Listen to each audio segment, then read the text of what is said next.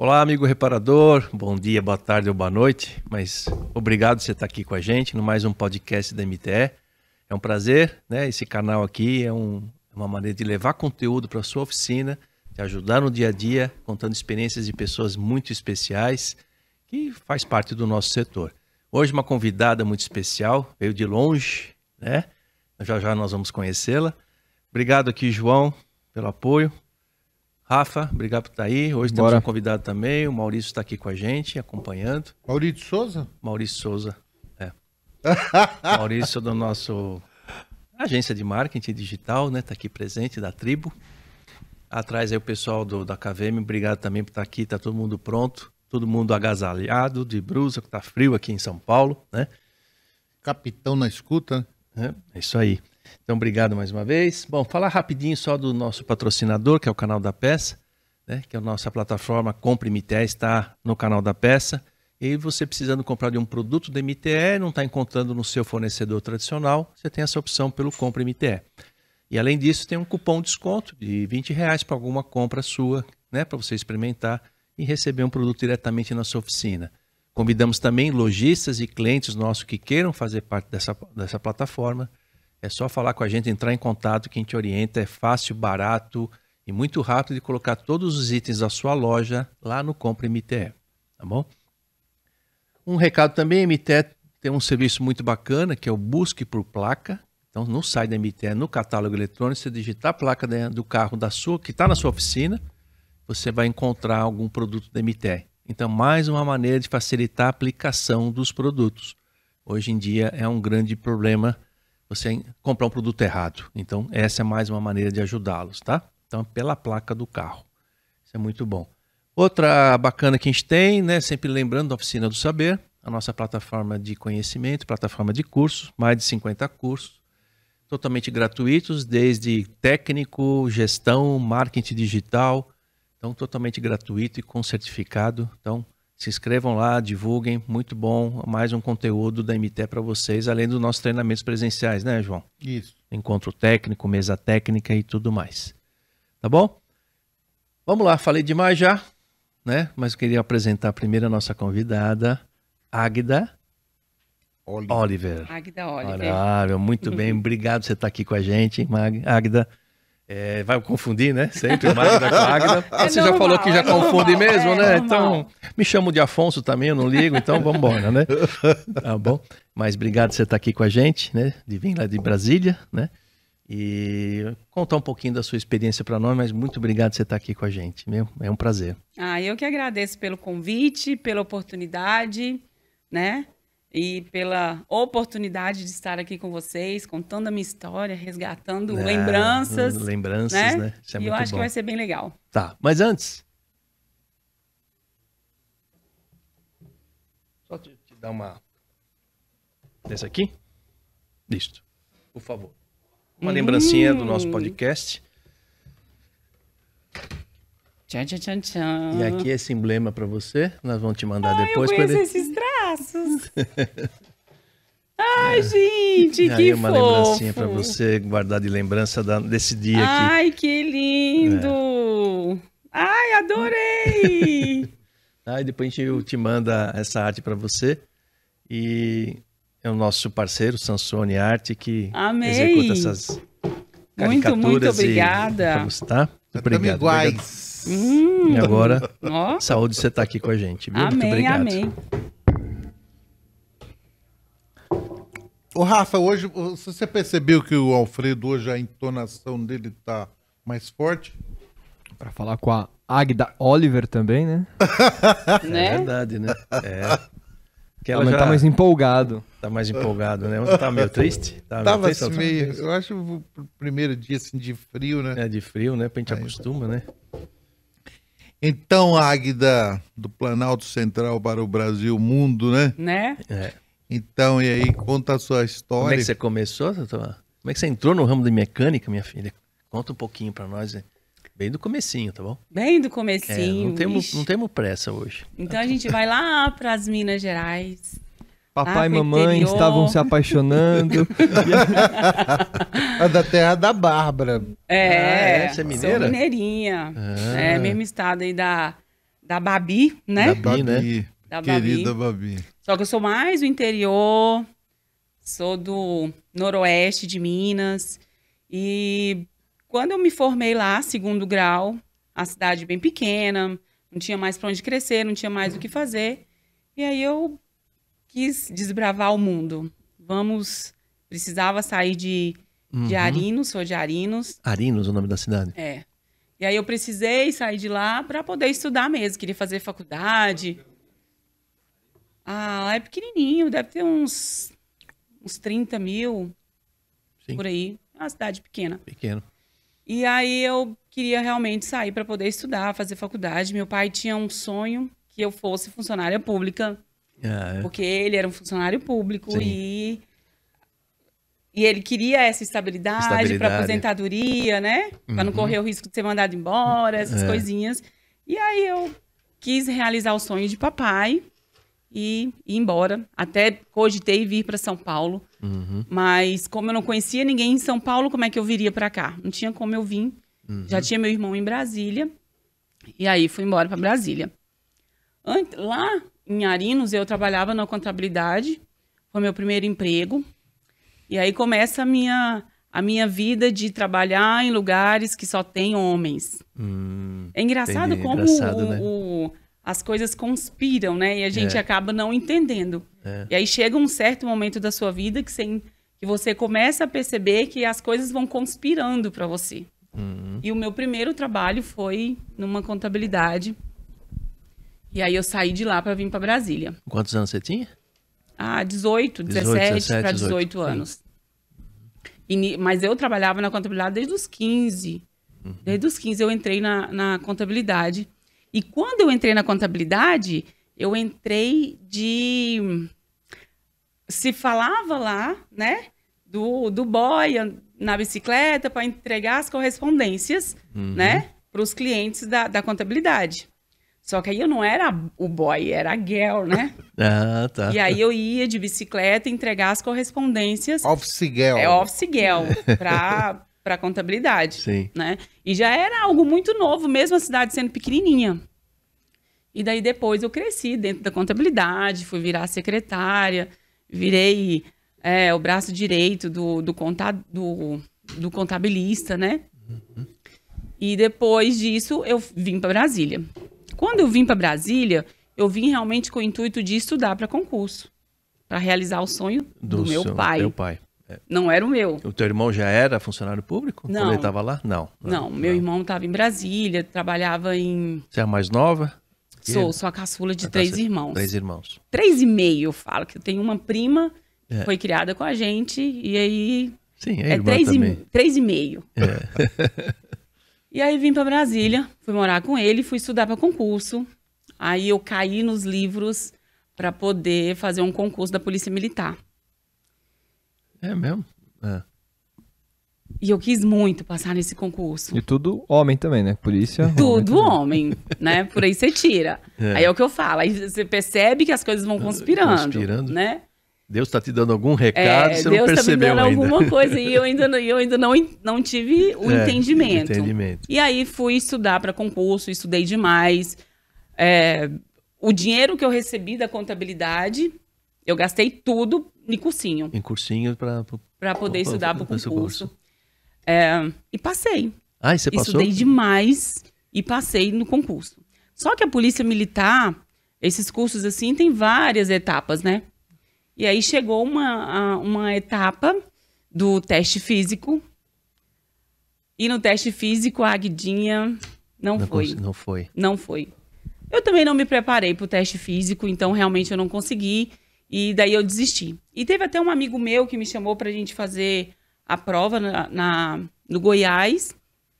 Só que acabei não fazendo no Goiás e desisti da, da Polícia E o Militar. teste físico normalmente é igual para homem? Porque... É igual para homem, só que o peso é menor. O peso é menor, né? entendi, por causa, né? É, tipo, natural. tem uma metragem de corrida, eu não me lembro mais. Sim, corrida, peso, era, é, é, Mas é metros menores, Sim. barras são, são menos barras, né? É. É, são menores. Eles sim. já fazem essa compensação, né? É. Mas foi no teste físico que, que não deu certo. Foi barrada. Fui barrada. É. Beleza, vamos para a segunda coisa. Nisso eu não tinha mais dinheiro. O dinheiro que eu tinha aí, que eu recebi da contabilidade, tinha foi ido. tudo embora. E agora, o que, que a Águida vai fazer? Bora procurar emprego. É. Isso foi no ano de 1999. Aham. Nossa, quando você olha assim no tempo, né, você fala, cara, 23 anos já. 1999 É. é muitos anos, é mais de- muito mais tempo. 20 anos já. É. Beleza. E aí, que, que- aí eu fui procurar emprego. No que eu fui procurar emprego, eu encontrei um emprego para ser frentista de posto de gasolina. É mesmo? Aí foi o meu primeiro emprego em Brasília. Aí você vê que o mundo tá Também conspirando, tem uma conspiração, Mas, né? mas aí já tá chegando já. É, já tá chegando. já Andou tá mais um chegando, pouquinho. É. E aí eu, eu, eu fui ser frentista de posto de gasolina. E naquele tempo, gente, não tinha mulher. Não tinha. Hoje de até alguns postos utilizam Hoje você até vê uma muito, estratégia tem mesmo. uniforme, Tem uniforme, bonitinho, bonitinho, né? É Naquele uma tempo atração, não né? tinha. É, não tinha. E o uniforme da Águida era o uniforme do homem. Aquela roupa mais grossa, uma calça... Macacão, é, grosso. é. era- eu lem- não, não era, macacão, mas não, era, um- uma calça, calça de, de sarja verde e um e uma blusa. Avental. Não, é um jaleco. Um tipo era de um tipo um jaleco. jaleco, É. né? E aí esse era meu uniforme bem homenzinho mesmo, mas eu tinha um cabelão grande e sempre fui muito vaidosa, É. então eu destacava mesmo que era uma mulher ali dentro. Uhum. E amava, eu amei muito posto de gasolina. Amei muito ser frentista, ganhei muito prêmio, ganhei bicicleta, ganhei É. jogo de panela, eu dava tudo pra minha cunhada, que eu morava com meu irmão, né? É. Então eu dava tudo pra minha cunhada, meu irmão. É, E eu ganhava porque eu vendia muito produto É, na e- pista. É, que posto que era? Era, BR. era na, no Eixão? Não, em Taguatinga. Ah, em Taguatinga. né? Era, lá em Taguatinga. Taguatinga. entendi. E era aquele uniforme verde, né? BR. E eu ganhei muita coisa ali de venda, de vender produtos Bardal. E eu vendia demais da conta. Vendia muito. Então, todo mês eu, eu, eu ganhava uma coisa, Aquelas bicicleta. tampinhas, né? É, Juntava tampinha, aquelas é. Aditivo, né? O Bardal Aditivo. fazia Gente, sempre eu vendia muito, eu vendia muito. com, os bonequinhos, né, É. do Bardal, lembra? Muito... E São eu grandes vendia parceiros. tanto. Ó, abraço a todos da Bardal, que né, a gente já teve bastante Chega- coisa. chegava o cliente pra abastecer, pegava o cabelo. Então, você quer. tá precisando de alguma Era coisa? tipo, tipo isso assim. e Mas aí tá- eu você tá certíssima. né? E eu, Não, eu isso aí, vendia eu vendia- bastante, vendia eu bastante, gostava. é. E É. quando você aprende a vender, as primeiras vendas é bem difícil, é bem complicado. Mas na hora que eu não tinha ninguém ali no posto, o que, que eu fazia? Eu pegava o meu produtinho, né, e ia ler. Eu lia o rótulo dele, eu lia tudo, para que que servia, é, para qual carro servia. Aí os bardal era- eram coloridos, né? Tinha um amarelo, um vermelho, Isso, é. e aí eram coloridos. Por que, que ele é colorido? Aí eu queria saber por que, que, ele era, que ele era colorido. A embalagem era a mesma, mas tinham cores diferentes. Por quê? E aí o cliente perguntava, eu não sabia responder. Mas o próximo eu já respondia. Eu respondia, né? é. aí eu- o próximo nem perguntava. Eu já Hum, falava. Já falava. E aí, quando você vai tomando conhecimento daquilo ali, é, fica muito mais fácil para vender. E quando você pega o caminho, rapaz, você convence todo mundo Todo mundo. né? É. E aí eu vendia bastante. Tanto que o, que o meu chefe do posto até chegou a me a fazer rodízio comigo, impostos, para ensinar, Ensinar o pessoal. a vender. E aí eles começaram a falar, pô, a gente precisa de mais mulher. Eu acho que mulher tem mais a sacada da venda, tem mais facilidade por ser mulher, e começou essa- essas coisinhas. É. Então eu acho que eu fui uma pioneira aí que abriu muita porta para mulher E, dentro o- de e o- posto de e os gasolina. frentistas, os, os amigos teus ali, não tinham um certo preconceito, alguma coisa no começo? Ciúmes. Ciúmes? Não, não, não, não, Você não já tinha, criou um não, ambiente é, favorável. não tinha esses ciúmes, não. Eles achavam até engraçado, Ah, é. né? É, porque A às coragem, vezes, né? Exatamente, é. E às vezes a pessoa não tem ambição de, por exemplo, ah, ó, esse mês vai ter uma bicicleta para quem vender mais mais bardal. Às vezes a- a- o pessoal ali não tinha ambição de ganhar a bicicleta, né? E quando tinha, era era briga. Eu, eu ia para ganhar, Sim, né? Sem dúvida. é. E eu, eu cheguei, eu fiquei um ano só no posto de gasolina e foram pouquíssimos meses que eu não ganhei.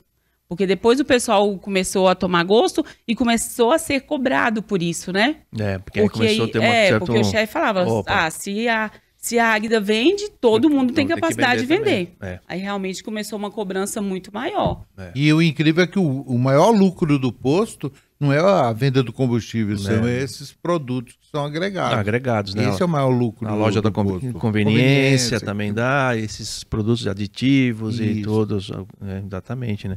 E são estratégias, né? A Bardal trabalha muito em posto de gasolina, troca de óleo, né? Aham, também é outro sim. ponto que ajuda no faturamento, né? É, Aí você virou, virou referência e aí todo mundo agora tinha que vender, né? é. Isso Aí aí todo mundo tinha que isso, né? vender. E, e era legal, né? Porque aí você re- realmente começava a entender que tinham outras pessoas que vendiam tão bem. E se você não vendesse, você ia ficar para trás, você ia perder.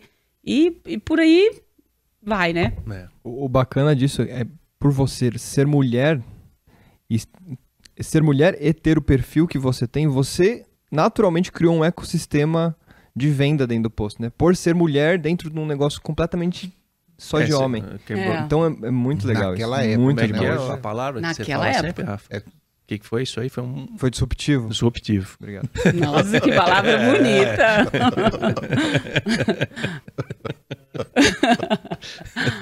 Ele, Rafa, usa bastante essa palavra, então a gente gosta que ele sempre Subi- tem uns exemplos. Subiu, subiu o quê? Disruptivo. Disruptivo. Disruptivo. É tipo, faz diferente do normal. É. Pensa fora da caixinha. é. E você É acabou fazendo fez, isso você fez esse naturalmente. movimento É. lá. É. Isso é verdade. É. Isso aí ficou um ano. Eu fiquei um ano no posto e uma das coisas que me fez sair do posto foi o cheiro impregnar no cabelo. foi. É Eu tinha o cabelo grande, o cabelo cacheado, E aqui não tem grande. jeito, né? Pega, né? É. E o trem entrava no cabelo e tinha que lavar cabelo todos os dias. E eu não tinha como lavar porque eu não tinha tempo. Ô. Aí a gente vai chegar Ó, lá. eu corto meu pescoço, mas não falo quem que ama cheiro de gasolina. aqui, Eu ó. amo! Aqui. Você também, João? Eu gosto de cheiro também. Gente, Eu que cheiro bom. cheiro bom. também Eu amo gosto, cheiro de gasolina. Desde moleque, assim, também já achava aquele Nossa, cheiro na gostoso. oficina que a gente vai trocar o filtro de combustível, que o cheiro. Gente, eu amo. É, É, gostoso.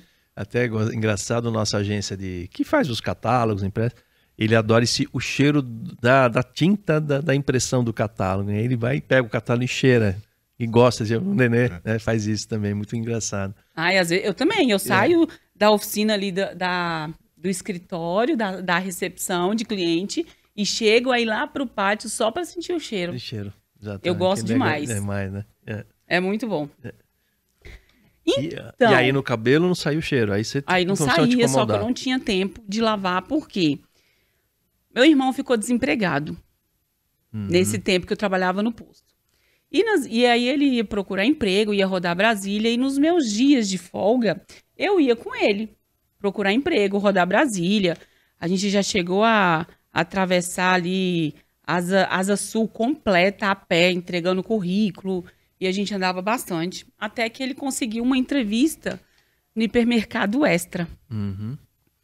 E aí ele, no dia que ele foi para essa entrevista, eu tava de folga.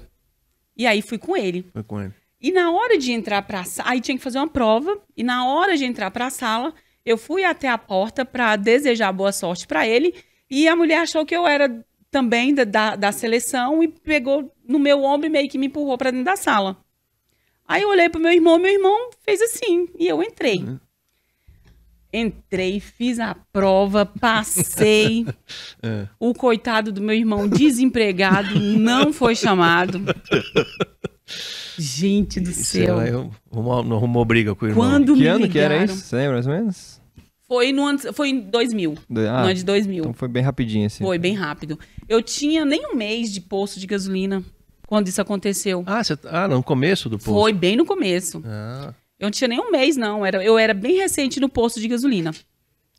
E aí entrei, fiz a, a prova. Quando me ligaram, me, chama, me chamando para seleção, falei pro meu irmão, toda feliz, crente que ele também tinha sido chamado. Nossa. E ele, ah, então eles devem me ligar, não me ligou ainda. Gente do céu, sabe? Um balde de água fria assim você. É. Por quê? Eu morava com ele, ele estava desempregado, eu estava trabalhando Já tava trabalhando, você... né? E aí me chamaram, ele é mais velho que eu, 10 anos. E ele, pai de família, já tinha duas filhas. Minha cunhada trabalhava em padaria. Então, assim, era bem, Sim, Apertado. bem justo, bem apertado. apertado, né? Demais. E aí me chamaram para entrevista. Fui, fiz a entrevista, ganhei o cargo e fui ser patinadora no é Hipermercado. supermercado. Não tem aquela, aquele Sim, pessoal ali sim. que fica de Tem patins é, ali? até hoje, Só um né? eu acho demais tem. esse pessoal. Eu acho demais. No mercado ficar patinando assim. Gente, eu acho é fantástico. As pessoas parecem estar flutuando assim, cara. É, é, É, muito demais. gostoso. é. Trabalhei no Patins três anos. Gente, é delicioso. Amei. Mas você saiu, É muito mandou gostoso. com posto e o, você fazia os dois? Então, aí eu tinha um mês de posto, De posto. né? Nessa seleção do Extra aí, eu já tava com três meses de, de posto quando eu entrei no Extra. Uhum. Aí eu fui ser patinadora. Aí o que, que eu fiz? Eu trabalhava no posto de manhã, de seis ao meio-dia, e entrava no Extra às duas da tarde. E ia até às dez da noite. Caramba. Ou seja, o tempo É, de lavar E cabelo. os- são, são dois empregos, seis por um, né?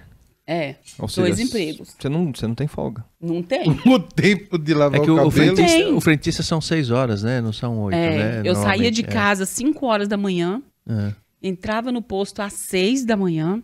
Eu saía de casa, ia pro ponto de ônibus sozinha, 5 horas da manhã, na Ceilândia. Quem conhece Brasília sabe Sim. que Ceilândia é da quebrada. Faroeste caboclo. É, faroeste Faroeste caboclo. é. Tem que dúvida. ser É. macho É mesmo. macho Naquela Andar época ali lá, não, 5 horas da manhã na Ceilândia. Melhorou bem, né? a região? Melhorou bem, Melhorou bem. mas Nessa época ainda tua é assim 20 mesmo. anos. É. É. Melhorou bem. Eu morava num ponto bom da Ceilândia, né? Ceilândia Sul é um lugar menos perigoso. Uhum. Não deixa de ser, mas é bem menos perigoso. Mas era 5 horas da manhã. E eu ia pro, pro, Pro, pro posto. É. é, pro ponto de ônibus, parecendo um, um homenzinho, né? É. O uniforme já ajudava. Aham. Então colocava o cabelão pra dentro da, do, do jaleco, já ia todo machinho pro ponto de ônibus, pra ninguém perceber que eu era né, mulher. E entrava no posto às seis, ia até meio-dia. Meio-dia eu saía correndo, tinha que dar tempo, porque eu ainda tinha que bater caixa, né? No posto de gasolina, quando você vai horrível, entregar a bomba, ainda tem que bater caixa. Ah, é? Como é? que- É. Ah, você tem que fechar o... Quando você vai trocar de turno, Entendi. você entrega o teu caixa, tem que Ah, tá, é igual... bater. Tem que bater? Eu não sabia Aí, que tinha que é. fazer isso. É, É a troca de Tem, turno. tem que bater. tem que Você- bater quando caixa. você entrega a bomba, aí você vai fechar seu caixa, você é o próprio caixa da bomba. Entendi. Aí você vai lá pra dentro, vai bater o caixa, tem que, tem que contar aquelas vitrines lá, tem que entregar pro na próximo época também era muito no dinheiro, o pessoal pagava dinheiro posto, e né? cheque. E cheque, Aí né? foi outro problema que me fez sair do posto de Eu lembro de gasolina. uns caras do cheque tinham um bolo de dinheiro dentro do bolso, assim, né? Pra dar o... É. né? E aí eu tinha que bater o caixa e ainda tinha que entregar a bomba, porque quando você vai entregar a bomba, você tem que contar é, a vitrine, né? O óleo, o bardal, tudo ali você Tudo tem que entregar contadinho. Entendi. Então tinha que bater. Aí no dia que não batia, eu perdia meu ônibus pra ir pro extra. Uhum. Ou seja, o negócio tinha que ser E, Redondo. E o, dono do posto sabia que você tinha outro emprego, tudo tranquilo. Você, Sabia, Sabia, nunca, não- não- nun- nunca então deu, ele- deu nenhum problema, sabia. entendi. E aí é como eu te falei, no dia que o caixa não batia, eu acabava entrando atrasada no extra, porque eu tinha que bater meu caixa, né? É. Uma coisa tem nada a ver com a outra. Você tem que ter o compromisso com o que você tá se propondo a fazer. E aí eu saía do posto meio-dia, pegava meu ônibus, meio-dia e dez, eu acho, um horário assim, ia pro extra, chegava no extra correndo. Às vezes eu só trocava de roupa, não dava tempo nem de tomar banho. Às vezes só trocava de roupa, almoçava correndo no refeitório para poder uma e meia tá com patins no pé. Já, pé. Entendi. Porque pra eu bater ponto, só com patins no pé. Caramba. Aí o meu, a minha janta era às, às 16 horas. Vocês já jantaram às 16 horas? Vocês já pegaram um PF às 16 horas da não. tarde, É. gente? Complicado. É. Era a minha janta às 16 horas. Mas pra mim era muito bom, né? O Mas horário. também você acordou 5 horas da manhã, né? Acordei 5 horas da manhã. É. E às vezes ia ir até às 16 sem tomar um banho. Era um então al- era bem- almojanta. É. Almojanta, almojanta. famoso. É. Aí nas 16 horas é que eu conseguia tomar um banho. Que aí eu tinha as duas horas de, de, de janta, né? Aí eu tomava um banho, ia pro refeitório de novo, jantava direitinho, aí eu tirava um cochilo. Aí eu tirava um cochilo ali de 30 minutos, já era o tempo de voltar pro patins de novo e ia até as 10 da noite. Isso, e, e que esse essa é onde? Lá em Brasília? Asa Norte. Asa Norte, Na Asa Norte. Asa Norte. Pauleira. Palmeira. Pra quem morava na Ceilândia, É. Pauleira. é. Nossa, aquele chão. A, A sorte é a que a você Ceilândia tá pegava lado do aeroporto, contrafluxo. né? A Ceilândia tá pro lado do aeroporto, né? Tá. Hum. Só que do lado direito. Você tá no, você tá aqui no e o plano Asa piloto. Norte tá do lado é. oposto do aeroporto, né? É, Exato. né? entendi. É bem longe, Bem né? longe. É bem longe. Agora a sorte é que você pegava a estrutural ali, né? E, e nesse horário não demorava tanto, porque se você pegasse fosse tipo 17 horas, 18 horas, era muito. Não, o, eu, Não porque pegava eu estudo, não? pegava ônibus, né? O ônibus que eu pegava era EPTG, Ah, tá. entendeu? Era EPTG. Pra conseguir chegar no extra. E aí eu saía às EPT 10. EPTG é o quê? Faixa exclusiva? Não, é, um- é uma pista. É é uma pista opcional, né? É porque tem a, a, é, a estrutural, que são pistas mais largas, tem um fluxo mais. Não tem, não tem semáforo, né? Então é, É, direto. Você sai de Brasília para a cidade satélite diretão. É. E já é PTG, você já vai passando por dentro da Pelo cidade, centro, É. pelo centro. bairros. Porque Brasília foi projetada para 500 mil pessoas, né? O projeto todo inicial. Nessa época, nós estamos no 90, quase 2 mil, eu tinha 2 milhões de pessoas. Eu acho que hoje tem que ter mais até. É, só Então- Ceilândia tem 600 mil É, habitantes. exatamente. Então, a Brasília virou um- uma parte de, de trânsito, porque as ruas eram dimensionadas para um outro movimento, outra, né? Realmente a época de carros poucos tinham, né? Nos anos, anos 60 foi inaugurado Brasília.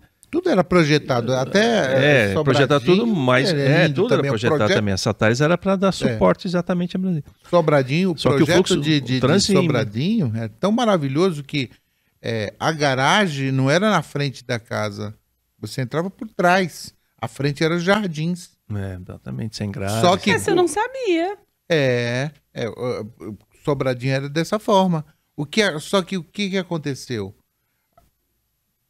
Onde era para ser as garagens, o pessoal fez puxadinho para alugar. É o mal de Brasília, né? No mal É. de Brasília. É. Então mudou, mas o projeto Sobradinho era esse. É, A- Atrás eram as garagens, na frente eram os jardins. Pode ver.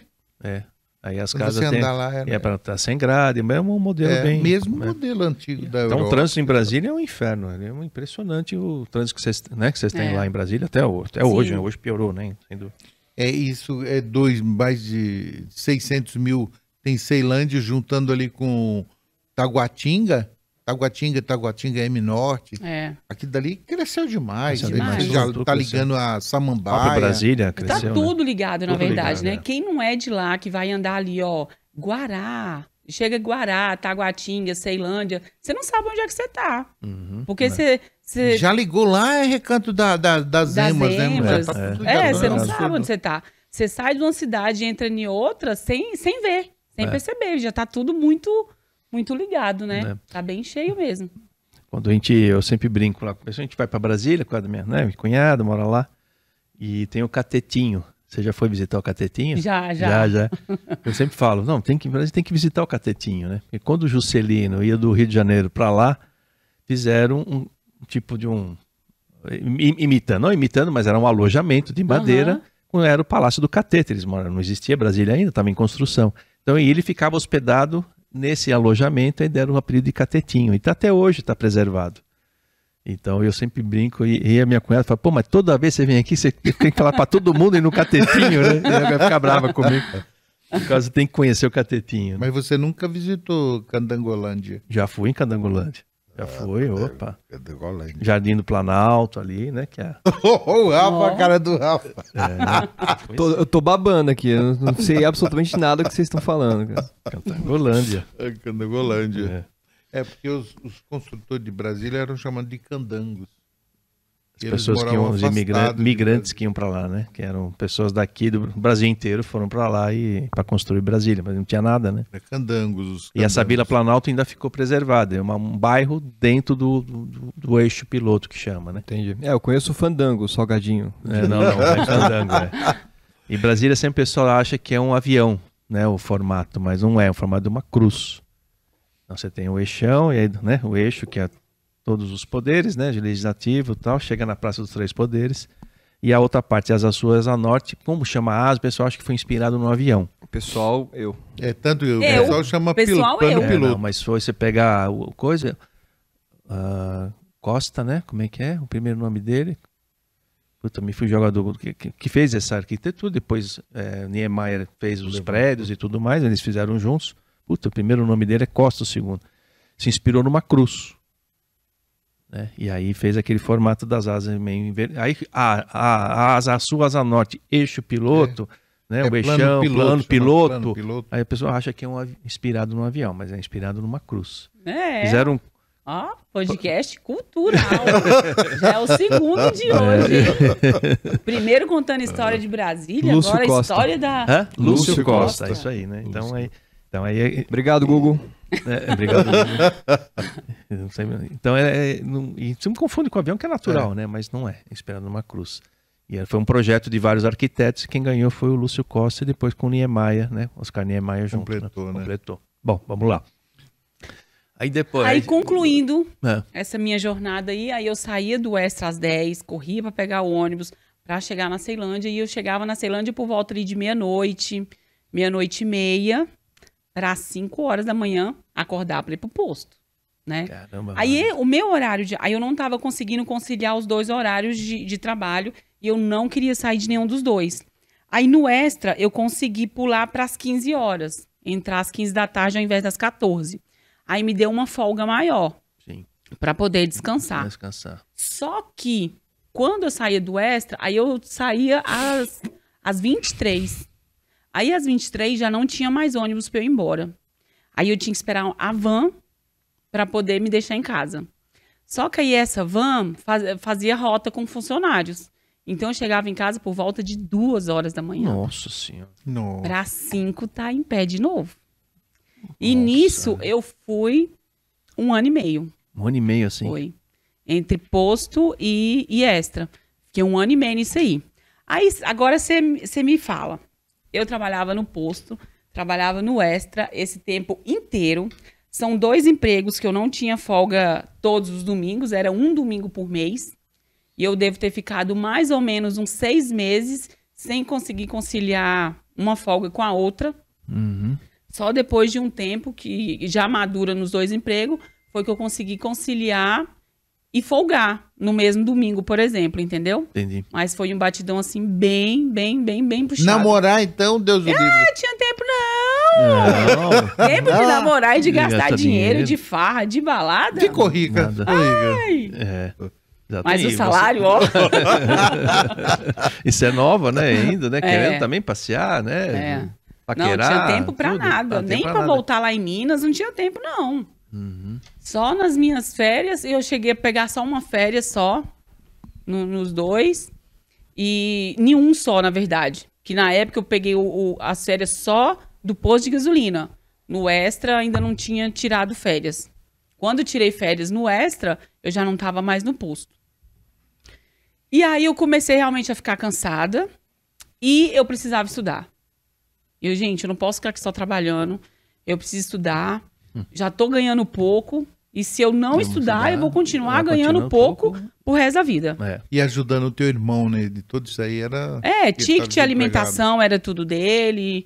E, e aí eu ajudava ele muito nessa forma. Aí logo ele arrumou E outro emprego Todo, também. todo esse tempo você ficou dormindo, na, você ficou morando com seu irmão. Fiquei morando com E a esposa irmão. dele. E a esposa dele. Seu irmão te ama muito, né? Demais. Nossa senhora. Demais. E minha cunhada é é uma irmã também, assim. A É, gente irmã, né? se dá muito bem. Ela me ajudou demais.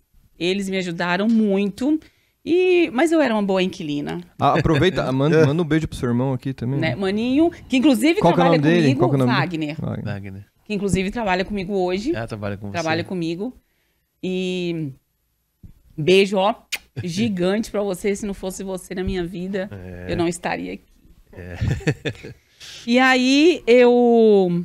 Aí ne- nessa época eu, aí eu comecei a pensar, gente, eu preciso estudar, eu preciso crescer, eu preciso fazer alguma coisa, eu preciso ganhar dinheiro, porque eu tô trabalhando muito, ganhando pouco, pouco, né? né?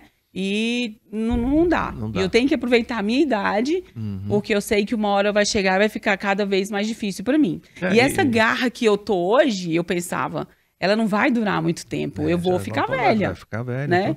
E eu pensava muito no meu pai, que falava que eu tinha que me aposentar. Isso não saía da minha cabeça. Né. E aí eu comecei a pesar os dois empregos, o que, que eu queria, qual emprego eu tinha mais oportunidade de crescer, sabe? E aí duas coisas me, me pesavam no posto, que era o cheiro impregnado no meu cabelo, e cheque que voltava. Porque lá a gente aceitava cheque e o cheque era de minha responsabilidade. Se o cheque voltasse, quem pagava? Jura? É você que O pagava? frentista que É frentista pagava. que pagava? Ah, é?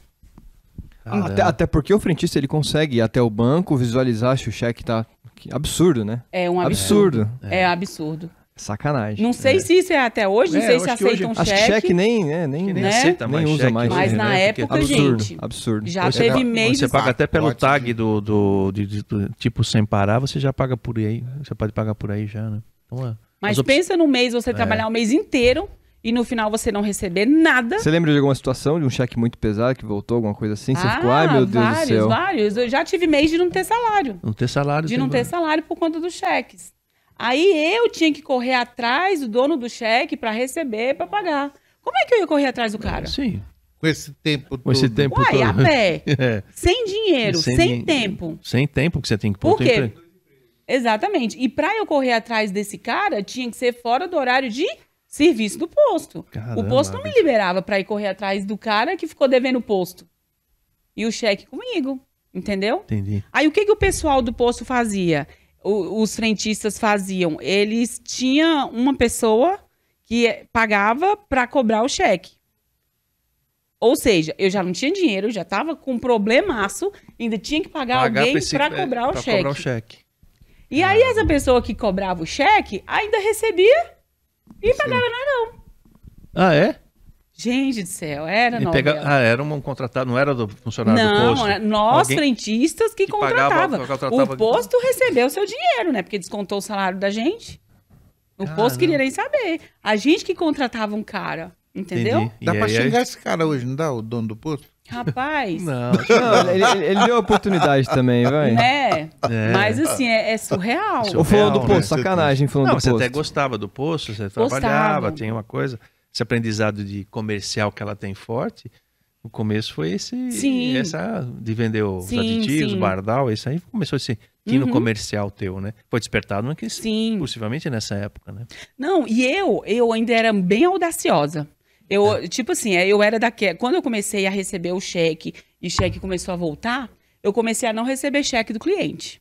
Sim, né? Como se eu passar. fosse a dona do posto. Entendi. Aí eu não recebia, eu já perguntava qual a forma de pagamento? Cheque. Eu falava, não aceito.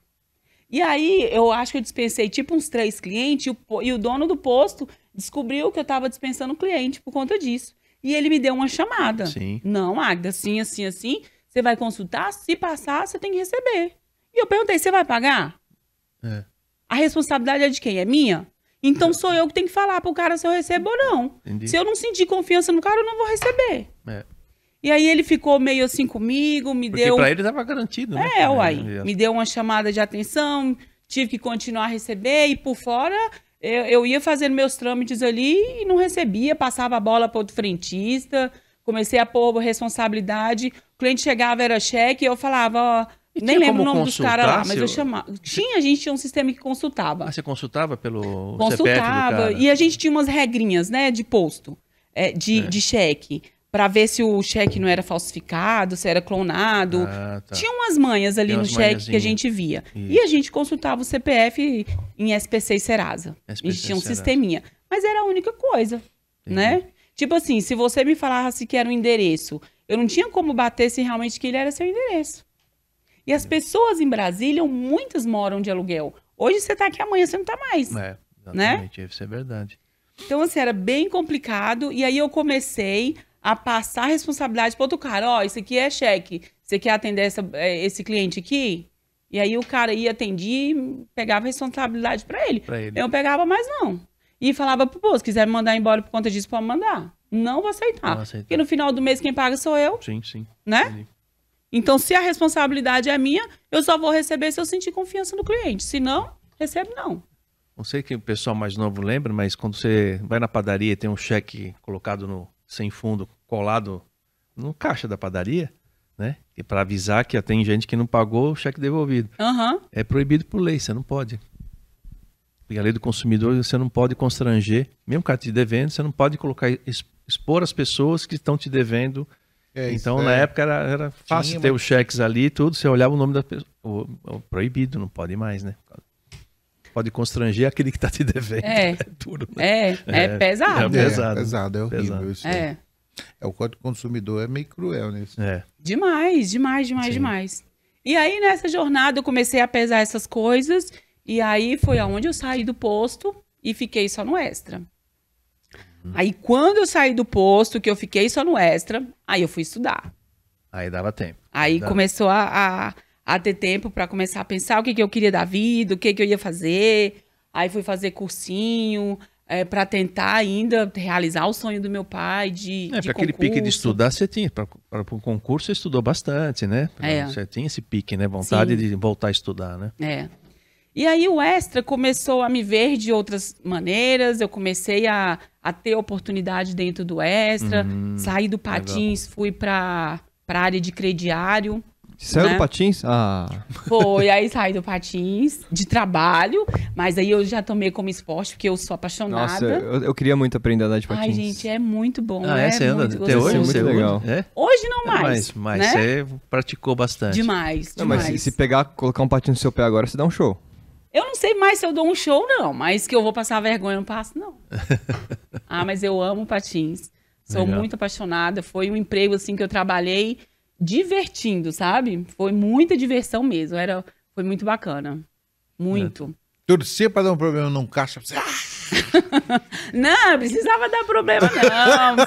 Até porque, gente, dá problema o tempo inteiro. É o tempo inteiro, inteiro, né? é, é. Quando não é um código de barras que não está cadastrado, é um preço que o cliente viu que Que tá é, diferente. que tá diferente, ou é alguma coisa que o cliente esqueceu de pesar e, e tem que pesar, é um cheque que a gente tem que consultar, que naquela época também o S aceitava cheque, mas aí se voltasse não era responsabilidade nossa. É. E aí foi nessa época aí de, de patins que eu tinha que consultar cheque no extra, foi que eu entendi que a responsabilidade do cheque não era minha. Aí foi aonde, lá no posto, eu Ah, comecei a tá. brigar. A brigar. entendi. Entendeu? O gatilho É. de um, você usou no outro. Usou no outro Exatamente. falou, opa, peraí, tá. Porque no tá. extra, eu, eu era, os patinadores são fiscais de caixa. E aí, quando o cliente era cheque, aí nós que consultava o cheque, O né? cheque. Mas quando o cheque voltava, a gente nem ficava sabendo. Entendeu? E aí tem a parte do crediário lá que resolvia Isso. A única. A gente só sabia, tipo assim, que a gente ia consultar o cheque de novo, aí tinha uma restrição interna, aí, né, a gente tinha um- uma burocracia ali dentro para concluir. E aí foi nisso que eu, que eu comecei a Percebeu, bater, a bater no no posto. posto, não, a né? responsabilidade não é minha. E aí tem o, o essa tinha a parte jurídica toda que E atrás precisava disso, né? contratar um, um cara que recebia e não pagava. Exatamente. Só acontecia de, por exemplo, o cheque voltou. Aí, no cheque, eu tinha que anotar todas as consultas que eu fiz, né? E tinha os códigos e tal. Aí, quando o cheque voltava e não tinha essas consultas anotadas, aí a gente levava uma chamada. Mas era uma chamada que não me responsabilizava do pagamento do cheque, entendeu? Entendi. Mas eu levava uma, É. uma catracada bem, bem boa. Outra coisa também que a Operação Lava Jato chama Lava Jato porque começou imposto, impostos de gasolinas em Brasília. Começaram a extrair um movimento de dinheiro em contas de posto de gasolina. Aí a operação chama-se Lava Jato Sim. por causa disso. Foi Sim. em Brasília, né? Posto. E Bom. aí eu fui estudar, fui ter outras oportunidades. Aí na época que eu estava no crediário, eu também vendia muito. Eu vendia muito no, no crediário. Que a gente tinha que vender seguro, que aí já, já, já tinha uma parte de, de bazar e eletrodomésticos e eletrônicos dentro do Extra, que aí já passava por nós no crediário Que era tudo aquilo era para crediário. poder né? vender e eu vendia muita garantia estendida, vendia muito seguro. É, que, que é o vendia- seguro no, no supermercado? Seguro de vida? Seguro Não. De. seguro de celular, seguro É. de, Ah, tá, aqueles seguros. Assim, É, de eletrônicos, eletrônicos. né? Ah, tá, tá. Entendi, né? entendi. É, seguro de, de cartão, de cartão de crédito. Cartão de crédito, tá. né? do próprio cartão, da própria bandeira deles, É. né? Entendi. E aí tinha esses serviços que a gente vendia demais. E aí a gente tinha muita meta e disputava de loja com loja, sabe? Cara, e eu vendia muito, eu era destaque de venda. E aí, lá no, é, no crediário que eu trabalhava, nessa época eu já estava em Taguatinga. E aí, a gente, os, os três melhores vendedores de Brasília era de Taguatinga. Que era eu e mais dois. E a gente disputava assim, ó, todo mês. Gente, eu dobrava meu salário só de venda desses negócios. E eu vendia demais. E eu sempre gostei muito de vender. E eu comecei a perceber que eu gostava muito de trabalhar sob pressão. Eu amo trabalhar sob pressão, sabe? E esse meta, essa cobrança. Gosto, eu gosto. Me cobra, me põe pra vender, me desafia. Ah, e eu, eu gostava muito disso. E eu você, falava, você tem ideia de quem que você puxou isso da sua família? Quem que... Não. Ou veio, veio no escritinho Eu no seu acho- DNA mesmo? ah, veio no meu DNA. Até porque na minha família não tinha ninguém de vendas, não tinha ninguém empreendedor até então. Eu- Da minha família, assim, eu, Sim, eu fui a primeira venda, é. E não, não sei nem te falar de quem. Eu acho que era, era meu mesmo, Esse é sabe? Entendi. É, Deus desenhou pra mim mesmo. É, você vendia disso. aditivo e de repente você está vendendo crediário seguro, quer dizer, É. o que passava na frente você com- começava a vender. Vendia, me dava que eu vendia. É. Aí tinha tipo aquelas entrevistas assim de emprego. Eu nunca fui, nunca fiz isso, mas eu já fiz a entrevista para contratar pessoas, sabe? Sim. É, treina- eu fui treinada dentro do Extra para contratar pessoas, pessoas. depois do crediário. E aí tinha aquela coisa assim, ó, me dá uma caneta quebrada, vende essa caneta quebrada. Sabe? Ah, é? Você fazia Eu isso? nunca fui a pessoa de responder. Não me pergunta isso agora. Eu não sei se eu vou saber vender. É. Mas mandava eu fazer isso com as pessoas. Entendi. Também Sabe? você tinha um tino comercial. ali. Exatamente. E, gente, eu vendia muito, eu vendia bastante, era gostoso e eu gostava. É, e aí, lá dentro do Extra, teve um dia, um- um- uma noite, que fui fazer inventário. E aí me escalaram para o inventário na madrugada. Fui fa- fazer o inventário. E aí, nesse, aí eu fui pro escritório, e eu sempre fui da área externa ali, né? Fui pro escritório e eu comecei a digitar coisas do inventário e eu digitava muito rápido. Eu vinha de contabilidade. Sim. Contabilidade a gente usava máquina de escrever, né? É. Ai, meu Deus, eu tô muito antiga. Não, você, você imagina eu, né? João. Uma coisa que eu me arrependo é não ter feito curso de datilografia. eu fiz. Putz, eu não fiz na minha Eu época. Meu pai e minha mãe me encheram. E, eu não- e hoje eu tenho dificuldade de digitar. Até hoje. Nossa, eu fiz o que me salvou. É. Eu digito muito bem. E, e, e esse curso da datilografia, voltando nesse tempo, e era muito legal, porque nas provas da datilografia, você faz a prova com, com papel, né? O professor colocava um papel na máquina e você tinha que digitar com papel aqui no teclado. Sem, sem ver o teclado. É, um papel A4, sem ver o teclado. Aí ele te dava um texto e você tinha que escrever o texto. Gente do céu, é muito bacana isso. É, nossa, me arrependo. Você fez? Você fizeram o curso? Você é uma geração. É, as meninas novinhas. tem- não é isso? Então, vai. Aqui é rápido. Os dois Dedé, né? Fiz não. Geração mesmo, acho que é mais facilidade. aprenderam né? fazendo já direto, né? Mas o curso da datilografia daria facilidade para você usar o É, ele computador te, te hoje. dá né? os dedos, né? Cada parte do teclado é um dedo, né? Sim. É, você tem É. tudo escrito daquele jeito, tem uma, o Gente, porquê. escrivão. Escreveu. Tem. Pô, e meu filho também cata o milho até hoje, cara. É, é igual sala de audiência, né? A É. pessoa tá fazendo, escrevendo, os É, dedinhos lá em eu- cima, os dedinhos lá embaixo, né? Eu fico, quando vai em algum lugar, a pessoa me pede um negócio, o meu nome de CPF, e eu fico esperando ela baixar o olho para eu olhar o teclado. E ela fica, fala, moço. E aí eu vou lá, e ela fica digitando e me olhando. É, eu sou Eu dessas. fico esperando ela olhar pro teclado e eu começar a falar, né? Falei, Pô, Não, eu sou dessas, viu? É. Eu sou dessas, assim, de nem olhar no Nem teclado. olhar no teclado? A É, maquininha. Tim! é, tchim. é, puta, mas era catamine mesmo. Deus me arrependo até hoje. É, Ah. mas eu cheguei, eu Existe fiz... curso da teografia hoje? Ah, não, Não, acho que não, porque não. tem os mais. cursos de, de digitação online, né? Digitação, computação, é. É. Ô, Não. ô, João, a audiência tá pedindo barulho de novo da, da máquina.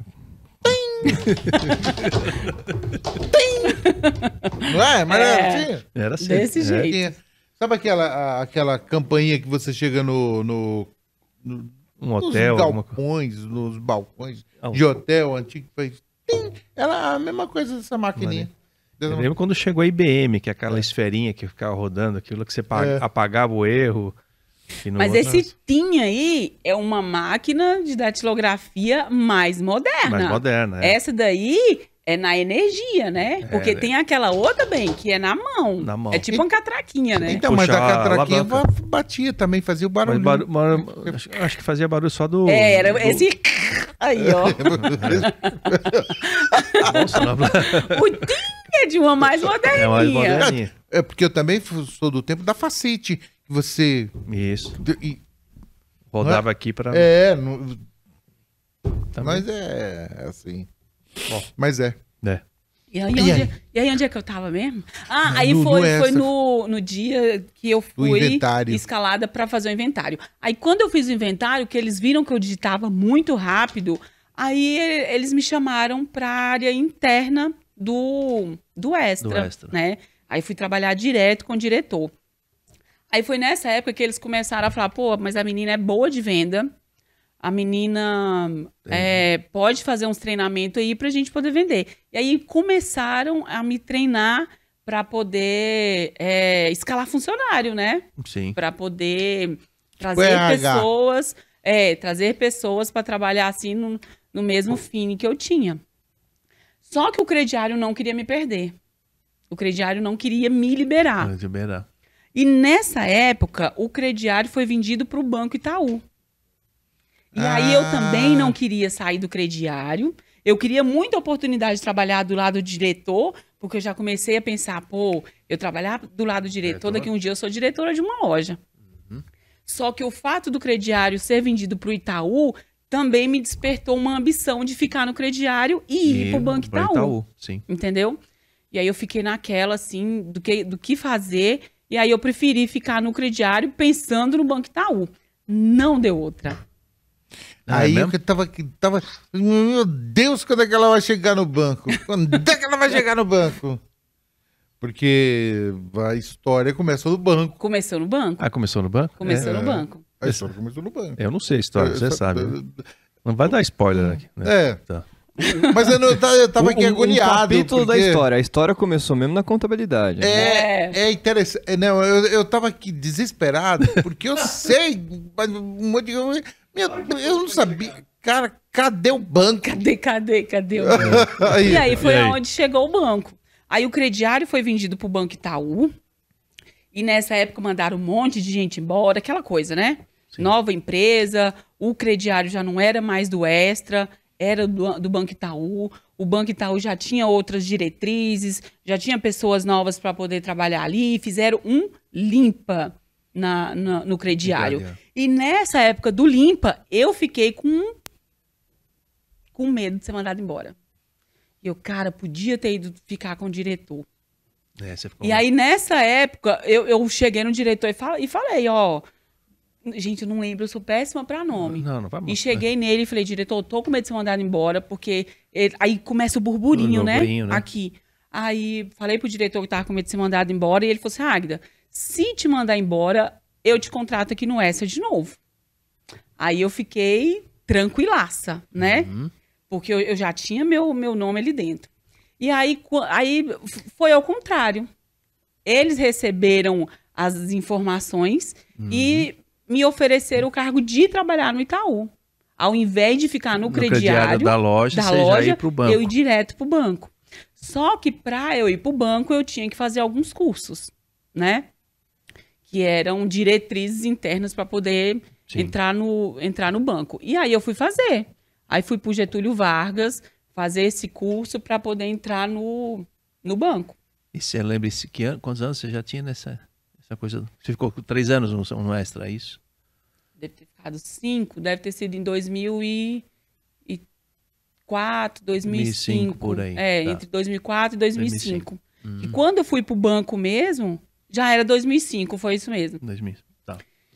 Foi bem, foi um pouquinho antes de 2005. E aí eu fiz o curso no Getúlio Vargas, na Fundação Getúlio Vargas.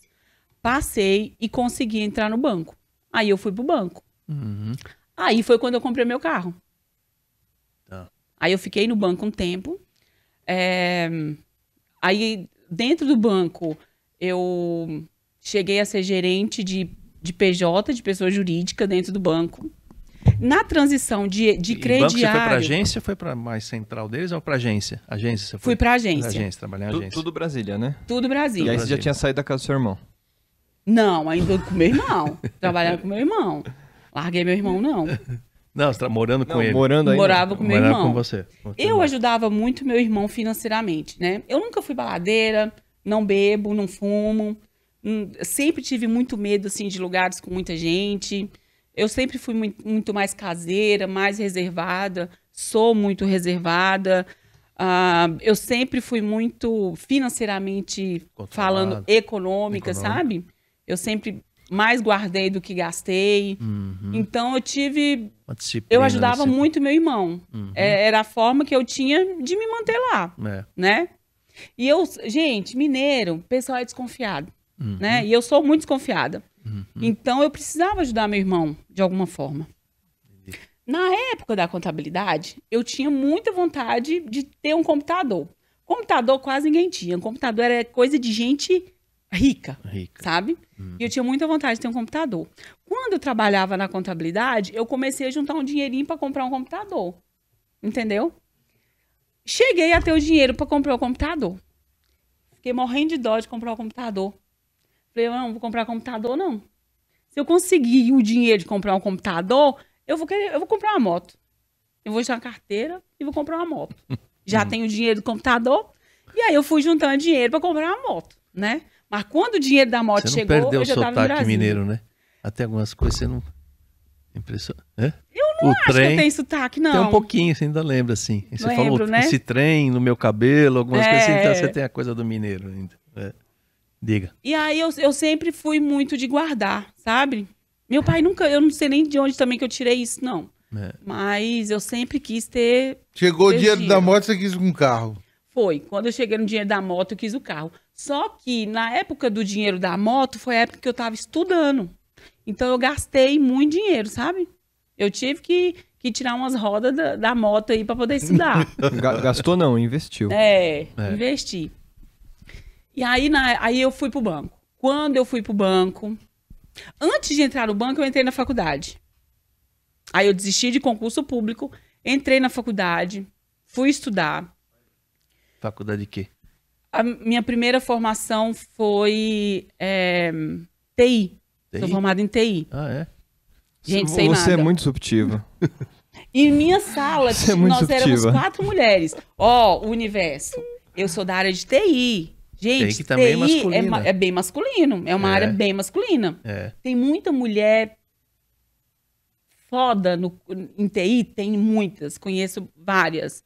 Mas é uma área masculina, né? É, mas. Aí sou É formada em TI. engraçado, o Maurício tá aqui, que é tribo, né? E a tua equipe, basicamente mulheres, né? É. Põe o, o É microfone. mesmo? 70% da agência mulheres. É, mulher, Oh, são mulheres, que olha que legal. É uma área bem TI, né? Basicamente, É. né? Toda essa área de marketing digital, né? Mas no meu curso de TI, nós éramos quatro mulheres. Formadas quatro. Entrou umas dez, desistiu um bocado, né? Que sempre desiste. Uhum. Formada mesmo, no meu curso somos quatro. Aí me formei em 2009. Isso junto com o Itaú, na agência, trabalhando Quando Itaú. eu entrei é. na faculdade, eu estava no Extra. Ah, tá. Ainda né? no extra. Só que do Extra pro Itaú, eu não dei baixa nem carteira. Eu fui transferida. Aí a- o Extra que pagava a minha faculdade. Aí do Extra pro Itaú, o Itaú tomou as dores. É. Entendeu? Porque Entendi, só sim. fui transferida, aí o- o Itaú continuou pagando. pagando a minha faculdade. No meio do curso, eu descobri que não era aquilo, eu não queria. E quando eu fui fazer o vestibular, a faculdade, na época NDA, hoje a Anhanguera, só tinham três cursos: telecomunicações, administração e ITI. Eu, gente, vou fazer administração. Não. Hum. Eu pensava que a administração era curso de quem não queria fazer nada da fazer vida, sabe? Eu, gente, a administração é que ainda não se decidiu na vida. É, não sabe o que vai fazer, vai fazer administração. Vai fazer administração. E eu pensava, eu não vou ser essa pessoa. E você sem faculdade, pelo menos da história que você está contando até chegar aí, antes da faculdade, você já foi. Você já, naturalmente, você é uma excelente administradora da sua carreira profissional. Eu também acho. Modestamente falando. Sem dúvida. E aí, eu fui fazer TI. No meio do curso, eu falei, que merda que eu fiz. Cara, sei nada. Algoritmo, rede. Gente do céu, que merda é essa que eu vim fazer? O que, que eu tô fazendo aqui? Um curso só de macho. Os professores, tudo homem. Meu Deus, o que eu tô fazendo? Não aprendi nada. Aí, beleza. Aí no meu primeiro, Isso segundo... no meio, sem- do, no meio do curso você tá pensando? no meio do curso, eu, eu É. fiz isso. Só que no meu primeiro semestre, no segundo semestre, um rapaz, um, um- um colega, me, me arrumou um estágio no, na, no Serpro, Sim, lá em Brasília. é Brasília. E o salário desse tamanho, né? Estagiário. É. E eu, Jesus amado, o que, que eu vou fazer? Porque esse salário não vai me manter. Aí, eu, eu gente, não, não dá pra, pra- Por esse salário, não, não vou sair do, essa- do extra, do né? extra. Na época, no extra. Não vou sair do extra. Hum. Já não tava ganhando mal, já tava no crediário, eu vendia muita garantia. Uhum. Então, eu conseguia fazer meu salário. E aí eu fiquei naquele medo. Pô, mas para eu estudar, eu preciso estagiar, senão não vou aprender. Já estava achando o curso muito difícil, já estava para desistir, não sabia o que fazer, não entrei no CERPRO. Quando chegou no meio do curso, eu falei, pô, podia ter aceitado aquela proposta do CERPRO, porque aí hoje, talvez, eu já, eu, eu já estaria ganhando um dinheirinho, né? Aí no meio do curso eu falei, vou desistir. Aí fui pro RH e, e falei, ó, eu, eu vou desistir do curso e tal. Aí começaram a me falar um monte de coisa. Tipo assim, o dinheiro que foi investido você vai ter que devolver. Sim, me colocaram um perdeu. medo danado, sabe? Eu falei assim, ah, vou eu vou Continua. comprar a briga e vou continuar. Vou, ter- vou ter o, o currículo. E eu achava muito chique quando a pessoa falava assim que era que tinha formação em tal, formação em tal, formação em tal, tinha um monte de, de- de formação, diploma, né? E eu falava, gente, como que uma pessoa com 30 anos, É. né, com 35 anos, tem um monte de formação? Aí eu, eu ficava naquela. Aí eu comecei a entender que as pessoas faziam outros cursos aproveitando um monte de matéria que já tinha feito no curso anterior. Eu falei assim, eu vou ser essa pessoa. Entendi. Entendeu? e fui. Aí eu fiz um monte de. Aí eu fiz faculdade, fiz. Aí você terminou o TI? Você Terminei, terminou- terminei o TI. Aí casei dentro da faculdade. Meu marido é da minha sala. Ah, que... E aí foi quando eu comprei meu primeiro carro. Não entendia nada de carro. Foi em 2007, 2008. Aí comprei o carro. E nessa época eu já estava morando sozinha. Saí da casa do meu irmão e fui morar sozinha. Foi quando Ufa. eu comprei o carro. Ufa. Ufa! Só que a gente acaba gastando mais dinheiro, né? Sim, claro. Nossa, gente, eu sofria demais. Falar de gastar dinheiro é, é a lágrima descer. Cara, eu não sou a pessoa pra gastar. Não sou. Me dói. Dói na alma. Tanto que ontem, você chorou por causa do É, valor, né? é, ontem você chorou bastante, né? No, no- no final você conta pra todo mundo. No final você conta. Por isso a lágrima. Eu pus a lágrima ontem pra- e conseguiu, né? Oh! Pô, Agora olha, tudo faz sentido. tudo Né? faz sentido da, Não. da história de ontem Gente você céu. pra cá, né? É. É, muito legal. E aí, quando eu fui morar sozinha, eu vi o peso que era morar sozinha, o quanto era caro morar sozinha. E aí eu sofri bastante, mas tive que comprar o carro. E aí, nesse nesse negócio de comprar o carro, não entendia nada de carro.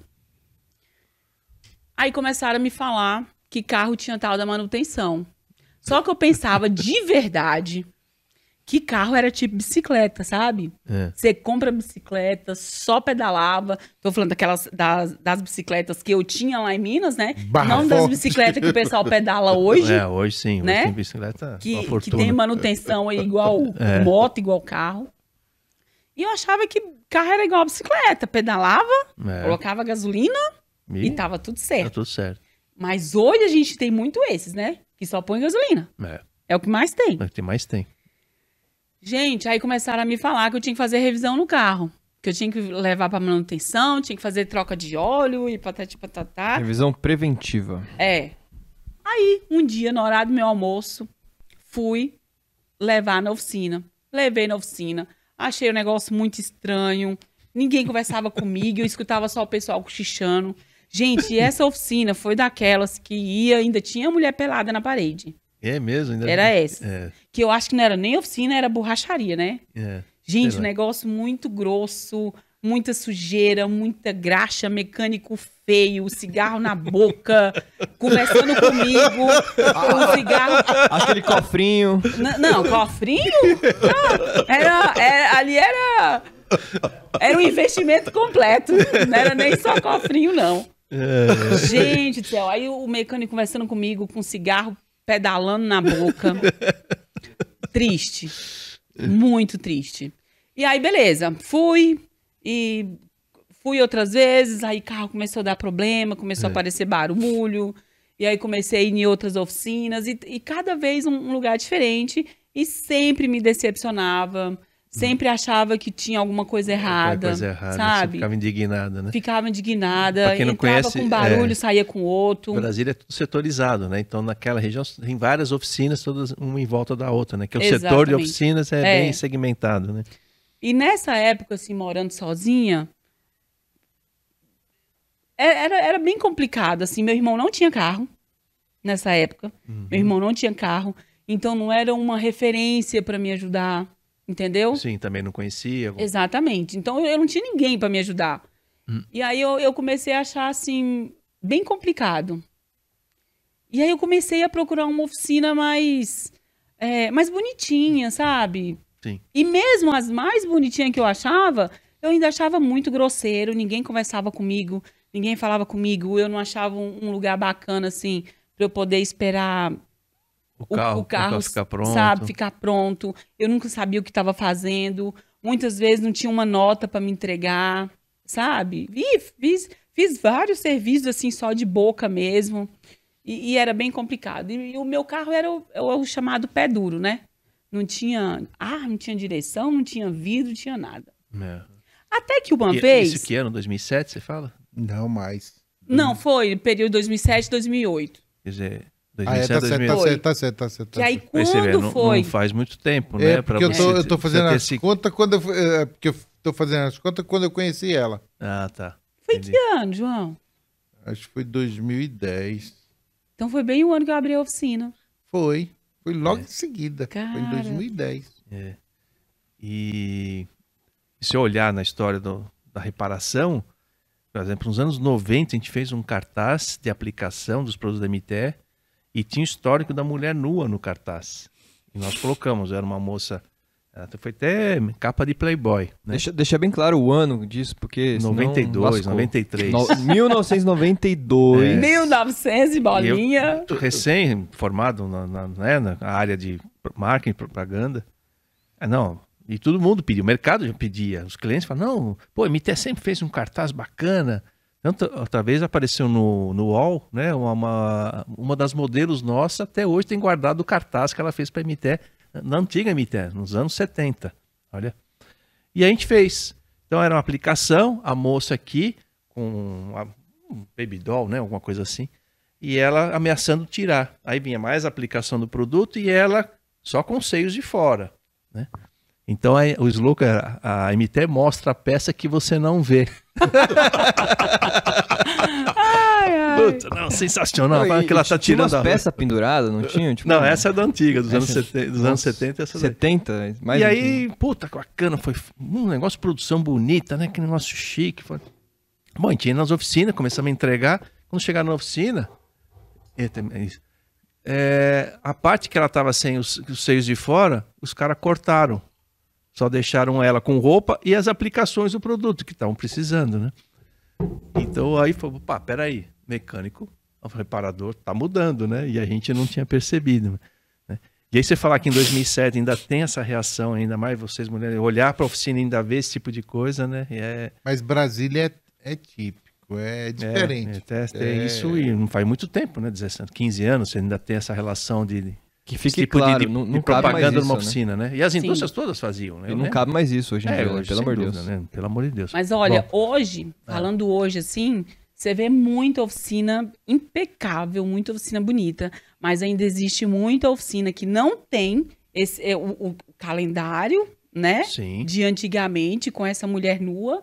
é, mas ainda existe muita oficina nesse padrão de copo descartável jogado em tudo quanto é lugar, peça, ferramenta, papel em tudo quanto é lugar, sabe? Sem um escritório Mais escuro, né? mais escuro. Puro, tem, tem muito ainda, gente. Né, esse tipo Exatamente. Entendi. Tem muito. É, e, e é, e é bem difícil, porque quando você vê isso, você pensa, gente, como uma pessoa tem coragem de deixar seu carro ali e ainda sai? Às vezes a pessoa ainda sai de lá. É, Aí ainda existe bastante. bastante. Aí aquele começou a te incomodar disso, aí levar pra Começou a me incomodar demais, É. demais. E nessa época, eu morando sozinha, eu, eu lembro que, que quando tive o estupim, assim, de falar assim, vamos montar uma oficina mecânica, foi numa dessas minhas idas, que fizeram uma revisão no meu carro, e tinha na minha nota, eu, eu recebi a nota do filtro do ar-condicionado. Só que meu carro era o tal pé duro, não tinha ar-condicionado. Não era filtro de ar do motor, era filtro, Filtro de de ar do ar-condicionado. ar-condicionado. Sabe? É. Não tinha mais o que inventar, colocar ali. Só que esse meio que abreviado, né? É, filtro ar conde. É, Só. só. Tipo, eu não me lembro se era assim, mas, mas, Mas- é, É, era algo do tipo. Hum. E aí, um dos meus amigos no banco começou a me falar, das nossas conversas, começou a me falar, a gente conversando sobre, sobre carro, eles conversando sobre carro, eu entrei na conversa, comecei a falar, e aí um, um me falou, Águida, mulher não leva carro em oficina. Quando você for, chame alguém. E nesse dia dessa conversa, no dia Caramba. anterior, eu tinha trocado o chuveiro da minha casa. Morando sozinha, É. eu tinha meu chuveiro queimou, troquei o chuveiro, sem saber na época até que podia ter trocado só a tal da resistência. Uhum. Troquei o chuveiro. eu perdi dinheiro aí, podia ter sido só a resistência. É. Troquei o chuveiro na minha casa sozinha. Aí, no outro dia, a gente teve essa conversa e eu falei pra ele: não, gente, não preciso de ninguém pra levar na oficina, não. Tá errado. Olha só que Eu, liga nessa. eu faço a minha vida toda sozinha. Aham. Ninguém me ajuda, sou eu por eu mesma. Eu que trabalho, eu que pago o aluguel, eu que pago o carro, pago minha faculdade, faço tudo sozinha. Agora eu vou precisar. Troquei meu chuveiro ontem sozinha. Uhum. Agora eu vou precisar de um cara pra, pra me acompanhar. ajudar. É.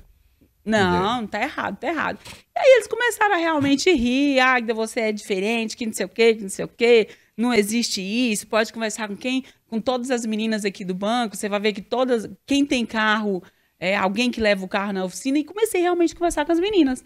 Uhum. Aí o assunto, aí aquela conversa começou a virar assunto no banco, né? E as meninas todas falando: ah, não levo no- na oficina porque tem muito homem, ah, não levo na oficina porque eu não entendo nada de carro. E começou, e eu, gente, tá errado. tá errado. É. Né? E aí meu pai faleceu. Quando meu pai faleceu, antes do meu pai falecer, eu pedi pro banco, eu tava muito cansada, já tava com férias vencida, queria férias, o banco me segurando, aquela velha história da Águida vender, né? Eu vendia muito. Do banco, a agência é pra vender o Oh, tempo todo, né? demais, demais. E eu vendia muito. Vendia muito seguro. Aí eu passei para a área de vendas, vendia muito seguro, vendia muito cartão. E, e eu queria férias e o banco n- n- não queria meio que me soltar. E eu doida para sair, doida para viajar, doida para fazer alguma coisa, já bem cansada, bem estressado. É, e eu trabalhava com Nextel. Hum. Gente, ainda existe Nextel? Acho que não, né? Acho que parou o Nextel, né? Eu não faço a menor ideia, mas eu imagino que se exista deve ser alguma coisa tipo nichado, sabe? Carro elétrico da Tesla, celular Nextel, uma coisa assim, entendeu? Bem. E eu trabalhava com o Nextel. E eu aquele- levava o Nextel pra E faculdade. aquele barulhinho do Nextel irritava, né? Cara, e eu dentro Você da sala de aula, o Nextel alto. tocava, É. sabe? Eu precisava responder e eu tava muito cansada, muito estressada, porque o meu trabalho era 24 horas. Eu não podia desligar a Nextel, eu levava a Nextel pra casa. E eu tava bem cansada mesmo, sabe? Eu, eu amo É. trabalhar sob pressão. Nextel não existe mais. Não, né? E eu tava bem cansada, assim, porque eu amo trabalhar sob pressão, mas tinha. Tem que ter um tava, tempo, tava esgotado. tava acima do meu limite, sabe? Eu tava bem cansada mesmo. E aí, eu- nessa época, assim, de carro, aí eu comecei a, a ler o manual do meu carro, do nada. Fazer faculdade, peguei o manual do meu carro, É. fui ler manual, achei muito legal, muito bacana. Comecei a descobrir que tinha coisas ali que eu podia fazer sozinha, descobri que tinha uma caixa de fusível, descobri que, que o carro já vinha com os fusível dentro, sabe? E que quando queimasse alguma coisa na parte elétrica, eu mesma podia testar. E se tivesse queimado, eu mesma podia trocar o fusível. Cara, achei aquilo fantástico. É. Achei aquilo muito bacana, né? E, e aí comecei, comecei a estudar. E como eu era da parte de TI, então eu comecei a pesquisar. Fui para internet, fui pesquisar sobre carro, oficina mecânica em Brasília que atende mulher, nada. Eu pesquisei em São Paulo, nada. E eu, gente, não é possível. É. Tem que ter, Tem. né? E conversava e ninguém sabia de nada. Aí nisso eu casei. Gente, eu casei, foi assim, ó. Meu marido não gosta de conta, não. Moó, beijo. Quem tem vergonha é ele, eu não tenho, não. Nós éramos já da mesma sala, né? É, já conhecíamos há, há, há muitos anos. E quando eu casei com ele, a gente saiu um dia, numa quinta-feira. Na quinta-feira, ele dormiu lá em casa. E tá até hoje. hoje a gente escuta Com, as com os conversas. mijados, né? Como diz, né? É, Hoje a gente escuta as conversas de gente que fala assim: ah, eu casei muito rápido, foi um mês, eu namorei, noivei, casei. Ah, muito rápido, foi só três meses. Gente, rápido fui eu. ó, não você. Na quinta-feira não saiu mais, tá até hoje. É, eu saí com ele e casei. Entendeu? Foi assim, foi muito rápido. É. E aí, quando eu, eu fiquei assim, vou montar uma oficina mecânica, eu falei pra ele, mo, quando eu falei pra ele, mo, vou montar uma oficina mecânica, eu já tinha lido meu manual inteiro. Ele não sabia dirigir. Ele Só não eu sabia? dirigia. E eu falei pra ele, mo, vou montar uma oficina mecânica. Ele falou, ó, você tá louca? Você você tá pirando? Você tá doida? Itaú, em agência e tal, É, tem todo Você tem um- um- um, uma, uma, uma carreira uma carreira né? promissora dentro do banco. Você não trabalha em qualquer lugar, cara. E, Você prova- é do e Banco provavelmente Itaú. ele tinha a visão da oficina mecânica que você Também visitou. Tinha. É. Ele não tinha a visão que você estava deslumbrando de fazer um negócio diferente pra conseguir atender mulher, né? Até porque ele nunca nem tinha ido, sabe? Ele não, Não sabia tinha nem dirigir? Não sabia nem dirigir. Então, e eu, eu falava, amor, vou montar uma oficina mecânica. E ele, não, não, você é louco. E ele era da área de TI, né? Ele já Sim, trabalhava. vocês estudaram junto É, no, no curso e ele de TI. já era da área de TI.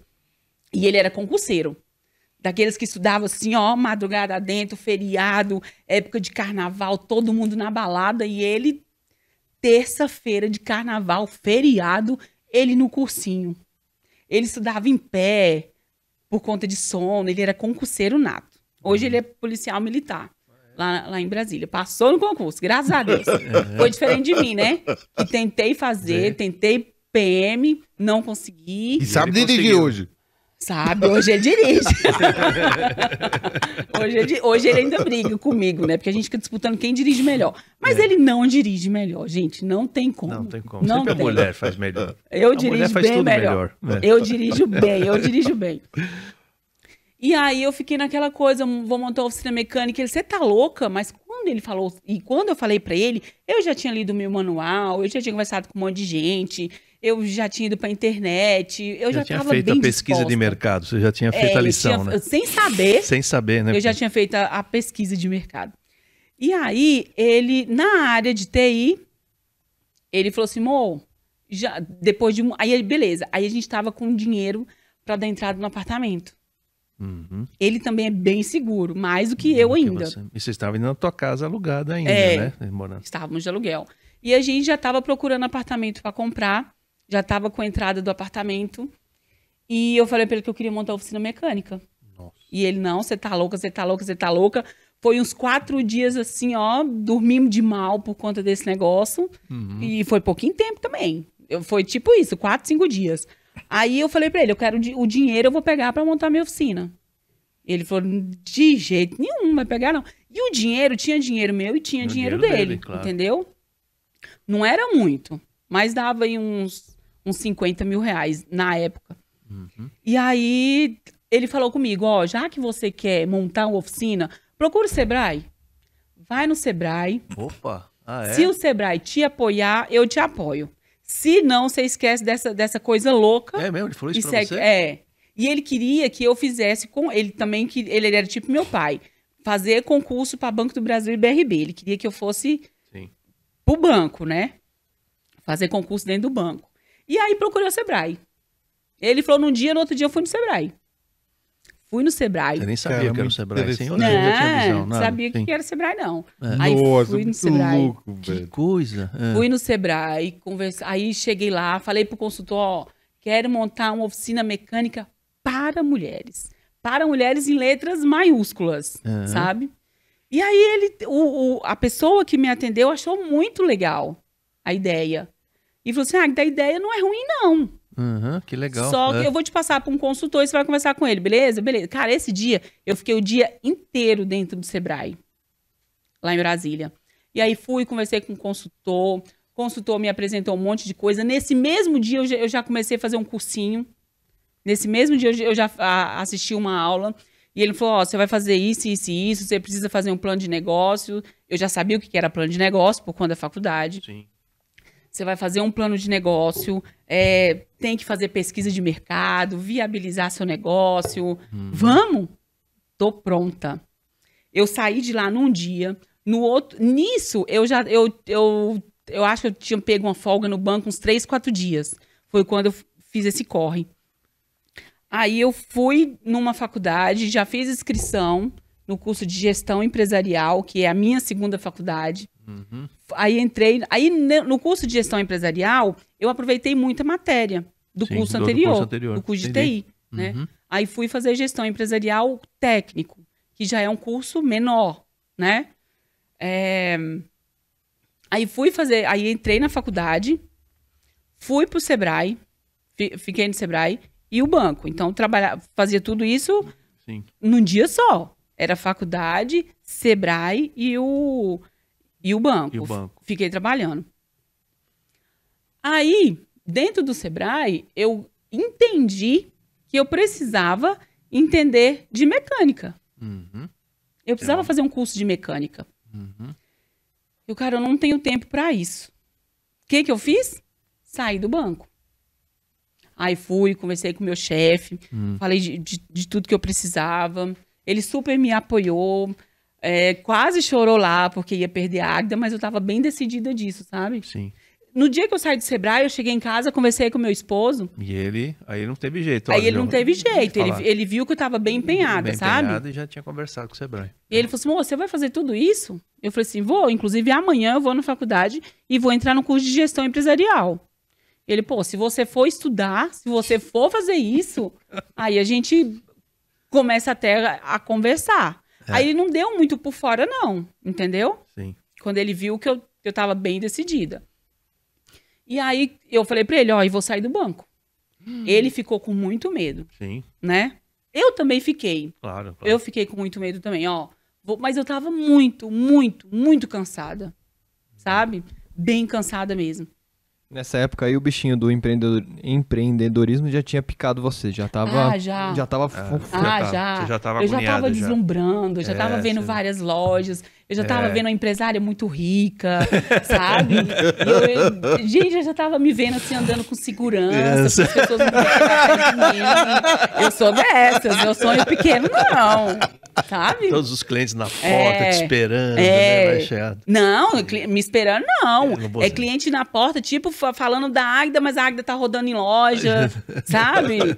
Gente, eu trabalhei no Extra, eu trabalhei no Itaú. Ou seja, a pessoa-chave dali a gente não via, né? Igual no Extra, eu, eu não conheço o Abílio Diniz, Sim. mas ele é falado todos os dias dentro do hipermercado. É. E eu queria ser o Abílio Diniz, entendeu? Legal. Eu queria ser ele. É. E gente, a gente não conhece o dono do negócio. No Itaú também é a né? mesma coisa, não conhece o setor. Exato. E, eu, e eu vi, e nessa época assim, eu já me deslumbrava muito em oficina, porque lá no Extra, que hoje assim é o meu maior. Como. É, é o que eu enxergava, sabe? É. E o, o Abílio Diniz, ele começou com uma, uma padaria pequenininha, padaria. vendendo pão de açúcar. É. Por isso o nome pão de açúcar, né? Isso, exatamente. É. Então ele começou vendendo isso, muito vem- pequenininho. É. E o cara ser dono de uma rede gigante. Eu acho, se ele começou vendendo pão de açúcar, eu posso começar fazendo troca de óleo, né? E aí foi. E aí eu, e aí eu me vi essa empresária desse jeito. E eu ainda espero chegar lá. A primeira padaria não é muito longe daqui onde É, nós estamos. não é, né? que- né, pena- E aí, e, e dentro do Extra, na época do Extra, na época do Itaú, eu viajei muito.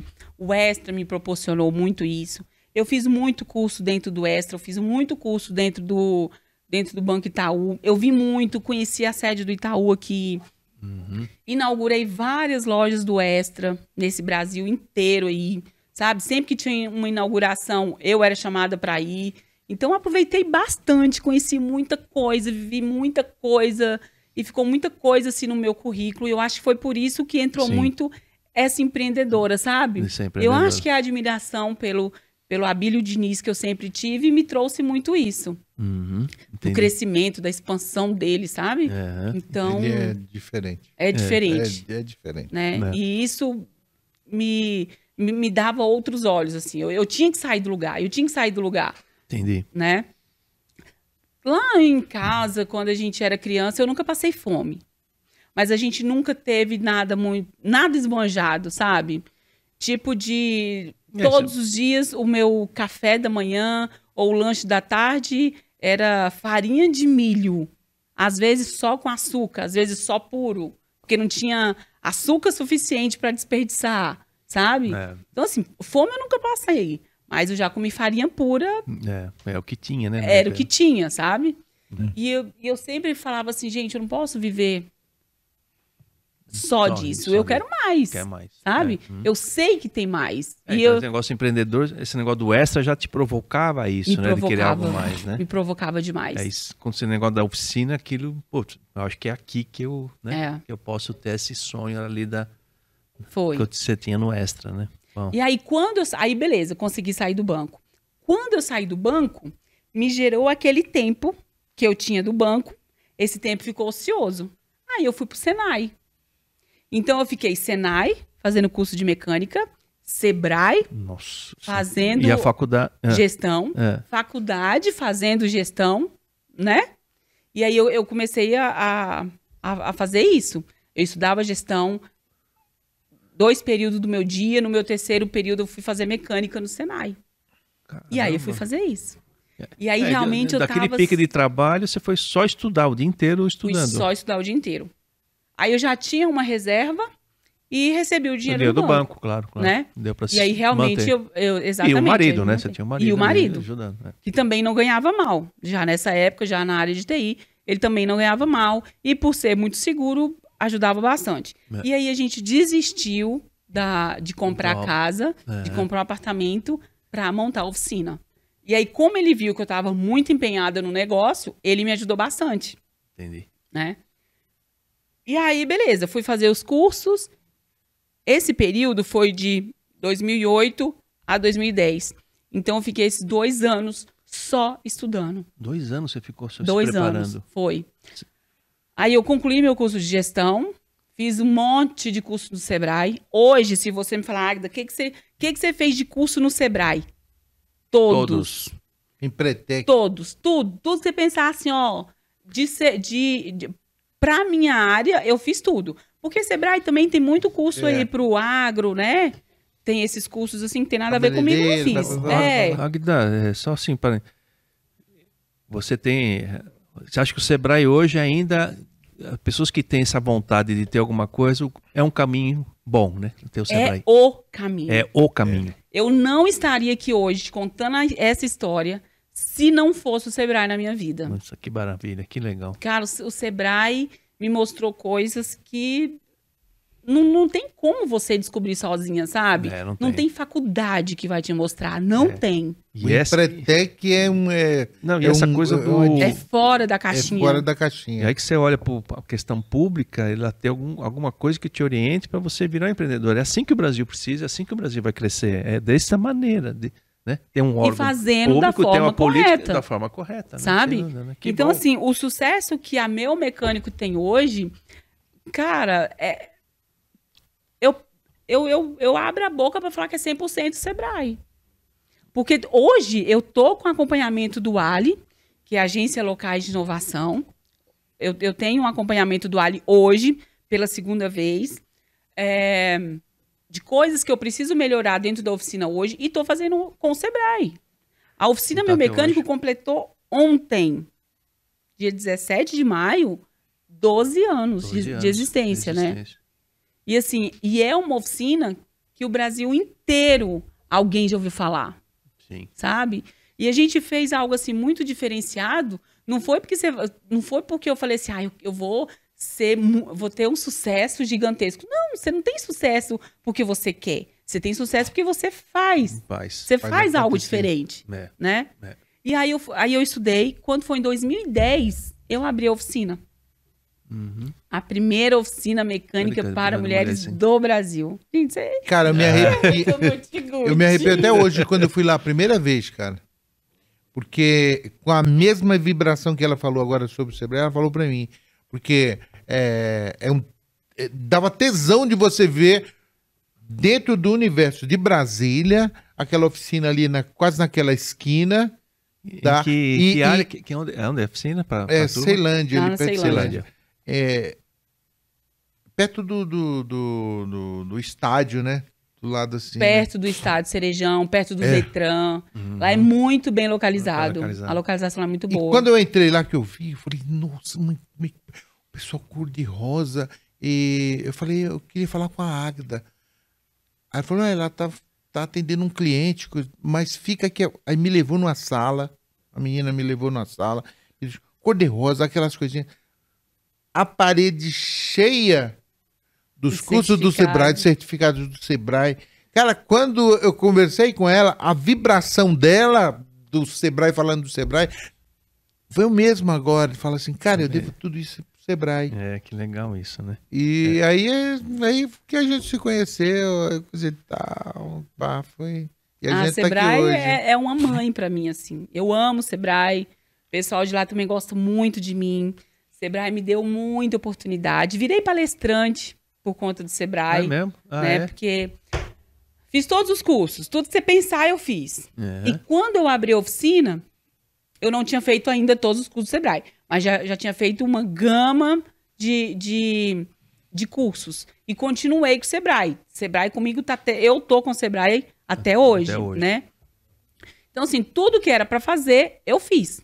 Abri a oficina de forma correta, não abri com a- nas coxas, abri com plano de negócio, fiz pesquisa de mercado. Eu abri uma empresa como mando figurino, sabe? E essa- fiz pesquisa de manual- onde eu podia abrir, Entendi. sabe? Fiz mapeamento, fiz pesquisa com cliente, com pessoas para saber se eu ia vender meu negócio, sabe? Uhum. Então, assim, não foi nas coxas. Não foi, não sabe? foi só na vontade Não. sua, mas você teve, teve uma orientação. Tive se dedicou a orientação, isso, né? exatamente. Entendi. Me dediquei, fiz tanto curso de gestão como curso de mecânica, né? Uhum. Então, assim, eu fui a fundo mesmo. Aonde eu podia, eu fui. Entendi. Eu não podia perder aquele, aquela reserva que eu tinha. não, É, podia, não podia. né? Até porque meu marido estava abrindo mão da parte dele, de um sonho dele, Uhum. para poder me ajudar também. Entendi. Então, eu não, eu não podia perder. E, é, ou seja, ela não, não- ela não ficou refém do mecânico, daquele mecânico, porque, cara, fala em Brasília é diferente. É. O mecânico lá tem toda. Então, é, com os cursos, ela não estava refém. Ela sabia o que ela tava, E queria. você pegou bem a parte técnica, assim, quando você fez os cursos no Senai? Peguei. E olha só assim? o negócio. Sim? Quando eu abri a oficina, Aí o curso de UTI te ajudou nessa história, né? ajudou muito. O curso de TI me ajudou bastante, né? É. O curso de gestão, É, demais. entendi. O Sebrae com os cursos de atendimento ao cliente, é, de, de tudo, de fluxo de caixa, Sim. né? Tudo de, de, de, de curso de Sebrae e demais. E quando eu abri a oficina, lá já existia uma oficina, quando eu comprei lá. Ah, ela já E existia. era uma oficina que tava às moscas, sabe?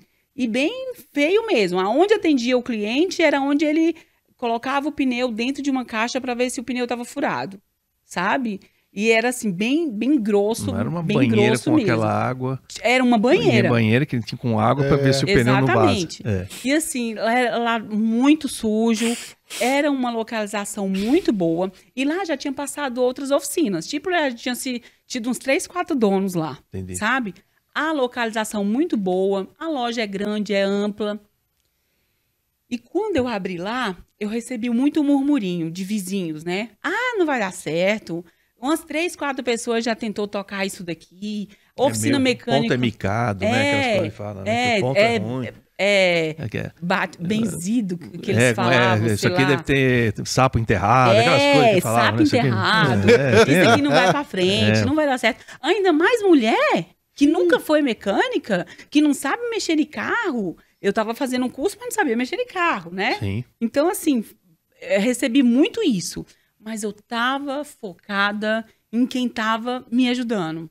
Na teoria, sabe? Uhum. É, com quem sabia fazer. Pô, eu tava com o Senai me ajudando, né? Eu tava com o Sebrae me ajudando. Eu tava fazendo faculdade. Eu tava fazendo plano de negócio. E, eu, e as pessoas chegavam e falavam que não ia dar certo. Minha mãe falava que não ia dar certo. Uhum. Meu irmão falava que não ia dar certo.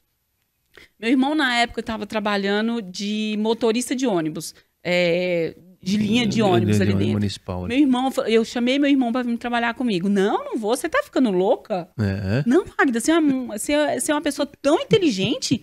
Cara, você largou o banco para fazer isso. Não, você largou o banco para fazer ninguém isso. acredita. É o só que mais você acreditava nisso. Só você e teu marido. Só ali, eu, que- só, você, eu e né? meu marido. O marido torcendo. Meu marido torcendo. Ó, Agnes, você tem que tatuar isso aí. Você largou o banco pra fazer isso? Você largou o banco Acho que é a frase da isso. sua vida, Cara, cara. eu escutei isso demais. De todo mundo que Tem que você ser um pensar. corte, né? Um corte. primeiro não Meus Pessoa- colegas de trabalho, o pessoal que trabalhou comigo no Extra, É. ex-chefe. Sim, imagina. Agda, você largou o banco. Eu falei, cara, é umas doideiras que a gente faz na vida. É. Você fala assim, se der merda, eu me pulo da ponte. Exatamente. Sabe? É, não Porque você não tinha cara pra É, olhar não pra ninguém. segurar depois, né? É. Eu, meu Deus do céu, o que, que eu fiz da minha vida? Beleza. Aí quando eu abri a oficina, aí lá já existia uma oficina. Quando eu abri a oficina, o dono da oficina antiga foi para ele tinha duas oficinas, ele foi para outra oficina, levou todo mundo, eu falei: "Pô, deixa esse cara aqui comigo, um mecânico lá, deixa esse aqui comigo". O cara aceitou e ficou. Então ficou eu e ele. Aí eu ainda É. tava no Senai. Aí onde que eu fiz estágio? Na minha, oficina. Entendeu? Ah, você tem que fazer o estágio para Tem que fazer o completar. o- estágio. Aí eu fui fazer o estágio na minha oficina com esse mecânico. E ele me ralava. Cara, eu era chefe dele, a ralada era eu. Aí eu fui lavar peça. É assim que a gente começa, né, É. gente? É. Aí fui lavar a peça, tinha conhecimento das peças. E eu eu ia perguntando as coisas dele. Aí a gente arrumava o meu carro, arruma- arrumava o E dele. tinha movimento já oficina? Não tinha Eu tô nada, falando, a tinha- gente mexia no, no, no meu e no dele. no dele, Era nos tinha nossos movimento. carros. E você bancava o salário dele já sem faturamento ainda. Sem faturamento, sem nada. Sem nada. Né? Eu tava pagando pra ver. né? E aí eu, eu virei funcionária dele, né? E fazia tudo. Tinha dia dele sentar e eu trabalhar. E eu falava, não, eu quero fazer. Deixa que eu faço. Deixa que eu troco disco, deixa que eu troco pastilha. Esse amortecedor Foi, aqui foi, o- foi o melhor emprego da vida desse cara, né? Ô, Ele foi contratado pra mandar no chefe. Não, e ele ria, ele ria. Isso que não vire moda, isso, hein? Pelo amor de Deus, eu estou avisando, hein? Não, e ele ria. E ele falava assim, Águida, vou ficar com você aqui mais uma semana, mas eu vou ter que, que procurar emprego, eu preciso me sustentar, que não tem movimento e esse negócio aqui vai dar certo, não. Ah, ele mesmo não Ele, acreditava? oh, ele Com- falava. com você? Ele falava. Aí ele falou pra você, você largou o banco pra... Tipo isso. E ele falava, esse negócio aqui não vai dar certo, não. E realmente ele ficou comigo pouquinho tempo, né?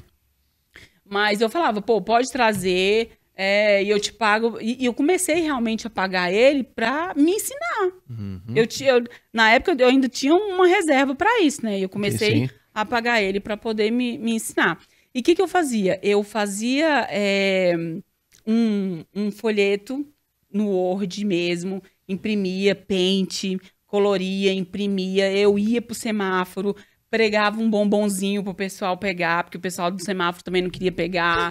E aí eu, eu Você ia... mesmo fazia isso no semáforo? Eu faz... Isso, eu, Yeah. eu fazia arte, eu imprimia, eu grampeava, eu ia pro semáforo, eu ia ali pra redondeza ali de rua em rua, tipo correio, entregando nas casas, sabe? Aí Caramba. comecei a ir em, em Lava Jato, pedir parceria, fui em salão de beleza, chamar, é, fazer parceria. Pô, eu parceria. tinha conhecimento. Sebrae tinha muito isso. Sebrae É. pega- pegava muito isso comigo. Águida, parceria, rede de contato, você precisa ter. Você precisa ter, né? sem dúvida. Ninguém cresce sozinho. Você- vai precisar muito disso. Uhum. E eu fazia, cara. Não, tinha tempo ruim, não. É. E isso eu fazia. Aí, na época, tinha Orkut. Aí fiz comunidade em Orkut para poder trazer cliente, né? Fui começar a falar sobre, sobre mecânica mulher e, e comecei a- desse jeito. E eu tenho um cliente que é meu cliente até hoje. Foi assim, meu primeiro cliente, assim, de atendimento, assim, que me olhou diferente, sabe? Chegou na oficina, atendi ele, fizemos o serviço do carro dele, eu e o mecânico. E esse serviço do carro dele, inclusive, foi um dos que o meu mecânico sentou para eu poder fazer. E aí foi disco, pastilha, troca de óleo, troca amortecedor, coxinha do amortecedor, calço do motor. E eu fiz 90% do serviço só Uhum. sozinha. E aí ele falou, cara, esse negócio vai vingar, Agda. O negócio é muito legal. O cliente falou o pra cliente falou, vou trazer minha mulher aqui pra, pra ela ver. Ela nunca foi na oficina mecânica. Agora eu vou, deixar vou deixar ela trazer o carro, sabe? E aí eles são meus clientes até, Até hoje. hoje. Isso Nossa, é muito legal. bacana, você. Né? Ele foi um grande. Dá um abraço aí pra ele. Ó, Pedro, Pedro Nunes, o nome dele. Ah, que e bacana. Rosana. Olha, tá vendo? A importância da pessoa, do nome, ele não- lembra de quase ninguém. Não lembro. Mas, Mas do tem uns Pedro, que acaba, tem fica- você- é, mar- é. é porque marca. Marca, Porque marca, marca. demais. E isso marca a alma da E aí, pessoa. E de Sim. novo, ele fez a falando, diferença. Puxa, agora eu vou, posso deixar minha mulher vir aqui, né? E também ainda com preconceito ainda de- de levar na Exatamente. oficina. né? É. Mas hoje a gente ainda tem muito isso, sabe? Das pessoas irem lá, tipo, meio que testar a gente. É. E depois desse teste é que eles falam, pô, agora minha Agora filha vai. vai, vir. Tem- tem que achar minha um- mulher vai vir. E é interessante, sabe? tem que ser um, um homem para entender, para depois, né? Como foi É. o primeiro cliente, foi um homem, né? É. Ele apareceu assim, do, do nada na oficina? Foi, do nada, apareceu entrou. lá, entrou É. lá e eu... Entrou, fizemos orçamento. ela já tava ele pintada, já- já tava Não, nessa Ainda época ele- tava- ela era ainda azul, na época que eu comprei. É. ainda era azul. E aí é, fizemos o serviço. Ele viu um atendimento diferente, sabe? Um orçamento diferente, mais explicativo. Ele via que tinha uma gestão diferente. E aí foi onde começou. Nisso eu dentro do Sebrae. Aí eu fiz um curso no Sebrae que chama Inovação. Inovação e qualidade. Nesse curso, aí eu já eu queria uma oficina mecânica para mulheres, não sabia como fazer, sabe? É. E nesse curso de inovação foi onde eu consegui implantar dentro da oficina. Porque quando você faz um curso, o Sebrae é muito prático. São cursos muito rápidos e muito práticos. Práticos. Você Já- vai já- para aula hoje, amanhã você tem que Já tem que já tem, que estar colocar, praticando. praticando. E aí, no curso de inovação, foi onde eu consegui colocar é, a mulher dentro da oficina, sabe? Colocar um negócio mais chamativo mesmo para a mulher. E nesse curso de inovação, eu fui convidada a participar de um prêmio dentro do Sebrae, que era o Sebrae Mulher de Negócios. Aí fui participar desse prêmio. Tentei por três anos. Nos dois primeiros anos, cheguei nem perto de ganhar. No terceiro ano que eu fiz esse, esse prêmio, ganhei o prêmio Brasília. Sebrae Mulher de Negócios. Aí fui concorrer o nacional. Brasília nunca tinha ganhado esse prêmio nacional Sebrae. Uhum. O prêmio já existia há 10 anos e Brasília nunca tinha ganhado e eu ganhei. Você ganhou pro nacional. Aí eu ganhei o nível nacional. Aí ganhei uma viagem para a Alemanha com o pessoal do Sebrae, né? E a gente viajou numa comitiva para a Alemanha. Você viu que a vida bacana. no posto ela ganhava bicicleta, É, panela. pô. Tá vendo? Agora Tá ganhou uma viagem pra Alemanha. É, aí de jogo de panela de bicicleta, fui pra Berlim. fui pra maior feira automobilística do mundo, gente. Que é, Automecânica, é né? que é na Europa. Na E Frankfurt, foi em Frankfurt. né? Isso. Foi maravilhoso. Visitou o nosso stand lá? Ai, nem lembro, cara. não, e a feira é tão gigantesca que não dá tempo Não, de tem, pô. visitar tem, tudo, tem que se programar para fazer a feira. É. É. São 12, 13 pavilhões. É, absurdo. gigante, É gigante, gigante, Chorei lá, chorei muito, assim, porque passa um filme na sua É. cabeça e você fala assim, gente, onde é que eu tô? É, que legal, né? Sabe? É. E assim, é, é bem emocionante. Você, eu nunca tinha viajado pra fora E- de. E, ali representa aquela, o glamour do nosso setor, né? Tanto que tem empresa, stand, produto e ferramenta. É é uma amostragem assim, para nossa, que setor maravilhoso, Que né? setor. Você, você acha é Exatamente. muito bacana isso. É. Quando eu saí do, do, do extra e do. Eu, eu sempre ligo extra e tal tudo junto, né? Porque, É. porque eu, não- eu não fiz. Foi uma transição, como eu te falei, eu fui transferida. E uma das coisas que me pegava muito sair do, do banco era viajar. Eu viajava muito dentro do, Do banco, banco. sabe? E do- e do Ele me deu também, né? muitas oportunidades. É. E eu falei assim, gente, nunca mais eu vou viajar por conta da empresa. Sabe? É. E eu pensava muito assim, eu vou perder isso, né? vou perder isso. É. E não perdi. Hoje eu tô aqui por conta da empresa. É, não é exatamente. verdade? A empresa tá pro- proporciona Exatamente. isso. né?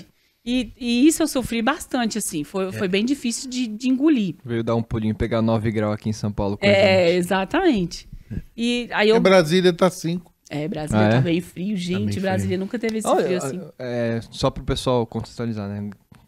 Essa semana, pessoal, que tá tendo frio em São Paulo é quando o podcast for gravado aí. Daqui a pouco já vai É. esquentar de novo. Daqui a pouco tá calor, né? E a gente tá falando que lá hoje tá 5 graus. É Uma- verdade, Rafa. Obrigado, ó. Sabedoria. É. Tem que informar quem tá Tem informar, assistindo, né? pois É, É, exatamente. E aí, É. aí nesses cursos eu fui implantando, esse mecânico saiu fora, é, até porque a gen- a gente, batia muita divergência, porque ele era aquele mecânico que aprendeu com 12 anos de idade, cresceu e Sabia tem tudo. sabia Sabia tudo, tudo. tem sua opinião formada, nunca fez um curso de mecânica, mas sabia Sim. aquilo dali, né? É. Mas assim, crescer não, não ia crescer. E como eu vinha de uma parte teórica do Senai, coisa Uhum. muito certa, eu conheci, eu trabalhei dentro com, com mocap, sabe? E, e- e eu, eu- até hoje eu sou fanática, assim, eu queria um mocap para colocar dentro da, da oficina mecânica, ainda vou fazer isso, ainda quero um mocap lá com o motor funcionando para mostrar para o cliente, É. o cliente ver o negócio acontecer. Eu tenho um motorzinho lá na oficina desse tamanho, bem pequenininho, é a coisa mais linda, Que de acrílico. de acrílico. É, aí explica. pra- pra- É, pro e, e a base dele ainda é rosa, né? É. Então, assim, eu vou explicar as coisas para os meus clientes, eu pego esse motorzinho, rodo, é, mostro para ele a correia dentada, como é que a correia dentada trabalha, o sincronismo da parte de cima com a parte de baixo. Então, assim, esse motorzinho deslumbra muito o cliente para quem eu estou explicando. E me ajuda a vender, a vender o meu serviço, né? É. A, a- a explicar para o cliente a importância da troca da correia dentada, a importância de um serviço preventivo. Então, trabalhar mostrando esse motorzinho ali dentro me ajuda bastante. O cliente, ele, ele chega leigo, tipo óleo, né? O cliente acha que só existe o óleo do motor. Uhum. Ele não sabe que o carro tem outros lubrificantes, né? Que desgastam e, e faz Exatamente. parte da, da manutenção preventiva, né? Que cuidar, Exatamente. né? Hein, hein, Alfredo, ela tá falando que a gente gravou ontem, né? Depois é passado, mas com o Thiago Dota, já deve estar no ar quando vocês assistirem isso. Ele falou exatamente a mesma coisa, só que o que as pessoas deveriam fazer? Você naturalmente faz, né? Isso É, cê- é, é, detalhar, essas Detalhar dono você valorizar a sua mão de Valorizar obra, a né? sua mão de obra, né? Eu Que é comentei com principal. ela. eu- Falamos eu- isso É, agora há pouco, né, João? Detalhar, no, e é isso que você faz, explica, detalha, mostra, e o cliente compra, o cliente Compra, acredita, porque está transparente o processo. né? Sim. Entendeu? Nós, como clientes, nós compramos, nós pagamos, mesmo sabendo que às vezes você está pagando mais caro. Mas você acaba É. pagando pela qualidade, pela Pela confiança, é. né? Pela segurança. Gente, carro é vida em jogo. É, é. Você vai pegar um carro E ninguém aqui... compra nada que não conheça. Pô, eu tô comprando esse negócio, mas pô, eu tô inseguro porque eu não conheço o que eu tô comprando, seja um computador, um celular, qualquer. Imagina não, não- comprar o serviço de uma manutenção do teu carro e está envolvido segurança. Exatamente. Você tem que entender um pouquinho. E, e Uhum. aí vai do profissional explicar esse mínimo para ele se sentir seguro, né? Exatamente. E, e lá na oficina eu tento muito colocar isso, explicar para o cliente isso exatamente. É. Quem que você carrega dentro do seu carro? Primeira coisa, quem que você carrega lá dentro? É. Você põe o inimigo dentro do seu carro? Ninguém põe. Ninguém põe. Ninguém. Ninguém. Né? É. Você vai colocar dentro do seu carro pessoas que você gosta, as pessoas que você ama. Se você não tem filho, você tem um cachorrinho, Sim. você vai correr o risco da vida do seu cachorrinho? É. Gente, cachorro para muita gente é sangue do mesmo sangue. Sim. Não é verdade? exatamente, é. Então você coloca ali dentro pessoas que você gosta. Lembra Você- da história do, Eu tenho dois. né? da, da esposa dele? N- não é verdade? exatamente, no aeroporto, então. Foi por causa do cachorrinho. Tá vendo? Tá vendo? Então, É. assim, você tem, você tem que realmente ter o cuidado, saber o que, que você está fazendo, colocar peças de qualidade dentro do, dentro do seu carro. Eu prezo muito por isso. Produtos MT Thompson dentro do seu Produtos carro. MTE Thompson, por favor, né? Tem que ter qualidade. É. Gente, quando a gente fala de sensor, olha só, abrindo um aspas, quando a gente fala de sensor, o caso ainda é mais embaixo, né? Porque assim, é, tem gente, por exemplo, que quer comprar um sensor usado, porque o carro foi batido e quer aproveitar aquela peça ali aqui. Gente, sensor não tem como. Não tem. É diferente, por exemplo, de uma caixa de direção. Você comprar uma caixa de direção hoje de um carro batido, pô, bacana. Bateu a traseira, vai comprar a caixa de direção, dá para Dá você pra colocar ali, dá para aproveitar uma peça, né? Dá para aproveitar É, o eixo com- do motor. É. Pô, beleza?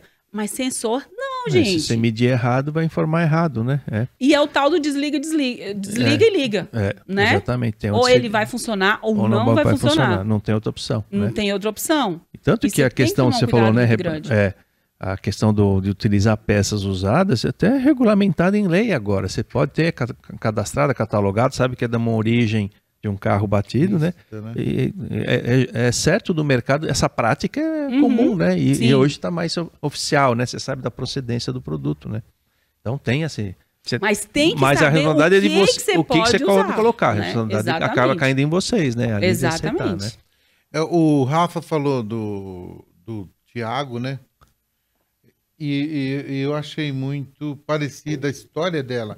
É. O que que é? O pai dela queria o quê? Ela fosse concursada. O É. Tiago ontem falou a mesma coisa, né?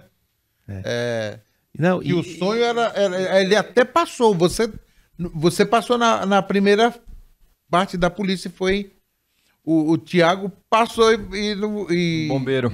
para bombeiro, Que o pai dele foi era bombeiro. chamado, Que aí ele legal. recusou. Ele recusou. Olha que Exatamente. sonhos que, É. que- e são pessoas ativas que. Não, e, Não, e e o- o, tudo bem, O Thiago, o Thiago é da onde mesmo? Você lembra? É, Paraná. Paraná. Paraná, Minas Cascavel. Gerais, tipo, outra Então, história, e aí, outro aí você é, essa oportunidade que aparece na tua frente para te ajudar a ser empre- do teu espírito empreendedor a ser despertado, né? Você poderia ficar com um cargo servidor, tudo bem, é justo, é ótimo, muita gente tem umas carreiras maravilhosas no setor público, mas a chance de perder alguém empreendedor. O, o Tiago gera quantos empregos? Você é geradora de empregos, né? É aqui que o Brasil vai, vai, vai melhorar, crescer com gerador de empregos, né? Sim. Que é você. né? Exatamente. Você tem, você tem funcionários diretos e os indiretos que vivem em função da sua oficina, né? Aham. né? Então É. é. então, Nós, é- por exemplo. Não, é legal que tem alguns mecanismos que te provocam e te leve, tem lá o ser superior que te ajuda, né? Que vai te... Sim. Mas teve alguém no teu caminho que provocou isso em você de ter esse ser empreendedora, né? É. Maravilhoso, né? Incrível, né? E aí, nesse, nesse- aí eu fazia o marketing ali na redondeza, comecei a trazer cliente. E para todo cliente que chegava, que os primeiros realmente eram todos homens, para todos eles eu falava: traga sua esposa, traz sua namorada, Porque traz a sua até mãe. esse começo você teve que trazer o homem primeiro para Sim. despertar nele a Exatamente. mudança. É, porque era ele que, ele que trazia, levava né? o carro. É, né? Você ficar só com de mulher não atendia ninguém, não, você não ia conseguir. É Exatamente. através do homem que você quebrou essa barreira. né? Ô, Mas para todos eles eu mandava trazer. Você falou, é, completou 12 anos de oficina, né? Uhum. Deixa eu fazer uma pergunta. O... Você falou que a sua vida sempre foi considerando para você trabalhar com homens, né? TI, o posto de gasolina, enfim. E aí você naturalmente enxergou um, um buraco ali na questão de oficinas mecânicas. Ó, é uma oportunidade grande aqui, você se preparou e hoje é sucesso estrondoso lá na, na sua oficina. É, com certeza hoje você é apaixonada pelo setor automotivo. Você se lembra, talvez, porque você enxergou uma oportunidade. Eu queria que você se lembrasse, sei lá, quando, meu, eu tô apaixonada por esse setor. Que legal que eu trabalho no setor de autopeças de reparação. Você se lembra mais ou menos quando que o você ficou apaixonada por isso? Porque você entendeu, né? No momento sim. você enxergou uma oportunidade e depois acho que foi construído. Você se lembra mais ou menos disso ou Eu acho assim que falar assim, eu estou apaixonada pelo que eu estou fazendo hoje, eu acho que foi nessa viagem que eu fiz para lem- a Europa, que eu fui para Frankfurt, que eu participei de uma feira, que eu vi que o negócio era maior. foi talvez a materialização É. do, do saber que, você o tava setor que você está envolvido, né? Que até ontem ela Exatamente. tinha um momento aquilo como cliente ser mal atendido numa oficina, aquele É. mas depende de um universo em volta disso, né? Que acho E que a eu vi que o Alemanha negócio era existe, maior, é maior, sabe? né? É, É, que existia um movimento para aquilo. né? Existe que- um porquê daquilo. todo- Exatamente. Gente que vive daquilo, que já, né? Que, é. que- que- E que Existe, era que é uma necessário. expansão muito grande, É. sabe? é, Foi quando realmente eu vi. Foi a primeira vez, assim, que eu chorei pelo, pelo que eu estava fazendo, sabe? É. Foi a primeira vez. Eu chorei antes de entrar. Porque quando eu peguei a- as credenciais, que a gente É. foi tirar foto lá na frente, eu falei, gente, eu tô na Europa. Cara, ca- eu não tô em qualquer tô lugar. certa, né? Eu escolhia o Sabe? caminho certo. Tipo, talvez deu certo. É, me, me programei e deu certo. Talvez Sim, falei, foi esse sentimento, né? Quantas pessoas do setor às vezes nem sabe que isso aqui existe. E, E- quantas pessoas do setor sonham com isso daqui? E que é uma possibilidade para quem tá no setor, né? Sim. sim, sim. Não, e você vê o universo, o tamanho, as, as possibilidades que tem esse setor, né? A feira de São Paulo, eu nunca vim. Ah, não, Tomec? É. Nunca vim. Sou louca pra vir. Já tive É. umas duas. Tá um- convidada de. É, é, fala assim, a- a- 2023. deixa a bola é pingando aí. novidade, já considera que você vai estar aqui já e já Ai, tem. obrigada, obrigada. Não precisa se preocupar. Sou louca pra vir. É. Já tive uma- umas duas vezes assim que falei assim: ah, esse ano eu vou. E aí acabou no hino. E quando não dá certo, você fala, pô, só daqui dois anos, né? Porque É. Não agora tem ficamos- todo ano. É, ficamos quatro anos, né? Em função É. da pandemia. E a feira da, da- de São Paulo é a terceira do mundo em público. Então, putz, é legal. Aqui do lado, o nosso setor- Aí você também fica 1.500 expositores, né? Na Alemanha são 4.500, quase 5.000, né? Claro, o mundo inteiro está lá. E aqui. Então aqui é muito legal. De público aqui nós estamos metade da Alemanha, já é o terceiro do mundo. Então é fantástico. Isso é nosso convidado especial. Mas a Ah, energia obrigada. aqui é melhor do que da Alemanha, né? É? A vibe, a energia. É, o, o setor- Não, mas quando Muito você vai no, mais. no- alguns exemplos, eh, a Alemanha tem um pavilhão só de equipamentos, né? Ela já lá só tem ferramenta, scanner, elevador. E aí a vibe é outra, porque é muito reparadora. E os outros setores, alguns são de eh, partes diferentes, né? Só de autopeça. Tem o público, mas é um pouco mais formal, porque tem muita coisa um pouquinho diferente a feira, o estilo. Mas você vai para a área de mais equipamentos e ferramentas, é a mesma vibe, assim, é muito legal, muito engraçado, muito gostoso. Que a feira é gostosa, é alegre, Sim, né? sim. Aquele negócio que você. E é legal porque pouca gente, é o que você viu, conhece a fábrica por isso aqui. Muita Uhum. gente conhece uma, seja MT, seja qualquer outra fábrica. Pô, eu gosto da MT, uso MT, às vezes quando eu entro no site, ligo lá, mas não conheço a fábrica. Quando você vai para uma feira, você leva um pedaço da tua Aham. fábrica, do teu jeito, do teu, da tua personalidade naquele momento, né? Então é legal essa identidade de vocês, reparadores, né? Convívio com a gente, porque aquilo é especial, porque, pô, claro, visitar a fábrica é show, mas aí não, não é possível. E na feira você consegue, né? É. Muito legal. Ah, que bom esse automecânica te deu isso, assim, foi muito legal. Você se apaixonar por esse setor Sim, aqui, né? sim. Que legal. Com certeza. E aí, esse mecânico que trabalhava comigo, que eu era a ajudante dele, saiu. Aí eu já contratei outra pessoa. Aí nisso, meu irmão ficou desempregado, foi mandado embora. E no, ele ficando desempregado, ah, vou te ajudar na oficina, vou pra lá. É. né? Ah, já estava funcionando né? mesmo. Ele não- até então ele não, Não acreditava, acreditava. no negócio, mas foi. E, e essa divulgação deu certo? Imposto, visitar cabeleireira, essa coisa, os Deu. clientes começou a dar certo, começou a Deu, aparecer porque cliente. logo eu fiz parceria com Lava Jato, né? É? Então todo carro que eu fazia manutenção eu mandava lavar. Sabe? Entendi. Aí começou aquela coisa assim, ah, eu vou. Aí começou aqueles clientes, ah, vou levar o carro na Águida, porque a Águida me entrega o carro limpo, né? Aí começou essas coisas. Aí eu fiz parceria com é, com salão de beleza. Aí eu comecei a dar de brinde para os meus clientes é, que vinha fazer o serviço na oficina, é, manicure. Então eu dava de brinde para brinde ela. também. E, e esse salão era meu vizinho, era, Uhum. era vizinho da, da oficina. Então a gente começou fazendo isso. Quando eu, eu ganhei esse prêmio do Sebrae Mulher de Negócios, quando eu voltei, eu fiz um outro curso lá no, no, Não sei, no Sebrae. Aí foi onde eu fiz a TPM. TPM? É, É. chama é, Terça para Mulheres. Como? Aí eu fiz a, a TPM, Terça para Mulheres. Eles aproveitaram. Vou ter, que colocar esse, vou ter que colocar esse corte aqui. Eu fiz a TPM. Esse é o nome do corte. Aí eu comecei a trazer mais mulheres para a oficina por conta da TPM, entendeu? Aí na terça eu dava dicas de mecânica, eu me disponibilizava na terça-feira de realmente só conversar com o cliente Ah, você criou dentro da oficina o TPM? Dentro da oficina TPM. Ah, tá. Aí eu fiz, fiz o curso no, É. no Sebrae, criei a TPM. isso, através do curso que deu a ideia de criar esse dia. Exatamente. Tá. Aí eu fiz o. Aí, nesse dia, eu Era- tirava era um, o devia dia. ser um dia estressante, né? Com todo mundo de É, TPM naquele dia, todo- todas reunidas. no- Eu, eu tinha, eu, eu acho que eu tenho ainda o cartazinho. É? do TPM. É. E aí eu tirava esse dia, a terça-feira, exclusivamente para conversar com o cliente. Fosse homem, fosse mulher, eu tinha que estar presente em algum momento ali explicando alguma coisa do carro. Sabe? Tá. Que fosse de pastilha, é, que fosse de troca de óleo. Você ficava no pátio explicando. Ficava só fazendo isso. E aí, é, o SBT me chamou para fazer uma entrevista. Olha aí só, foi a primeira entrevista que a gente fez. Alguém, alguém foi comentando, comentando, boca a Foi, boca. aí e até chegou no repórter, SBT. Chegou no Foi. SBT. E aí me chamaram, vamos gravar? Vamos. Quando, Aí- quando isso? Isso foi em 2013. Foi nossa primeira entrevista. Ou seja, o negócio já tava amadurecendo ainda. É, né? Tava 2012 Isso, e tinha 13 anos, 3 anos de oficina, Três anos de né? oficina. É, o três já. anos é mais difícil, né, que fala, né? É. Mas aí você pensa assim, ó, uma oficina com 3 anos de idade. Tem oficina hoje que tem 30. Sim, Nunca foi uma matéria lá. ah, Matéria lá, Né? exatamente. Nunca fizeram nada você na fez televisão. uma coisa diferente que atraiu o público para Exatamente. audiência, né? Que a É. reportagem é para atrair audiência, né? É. Quando for discutir com alguém, você fala, já deu entrevista pra quem? Ah, É tipo isso. Aí eu fiz a matéria no SBT, aí me trouxe uma repercussão muito bacana. Aí a TPM bombou. Aí foi nessa época que eu pintei a oficina de rosa. Ah, foi nessa aí eu época tirei o azul, coloquei o rosa.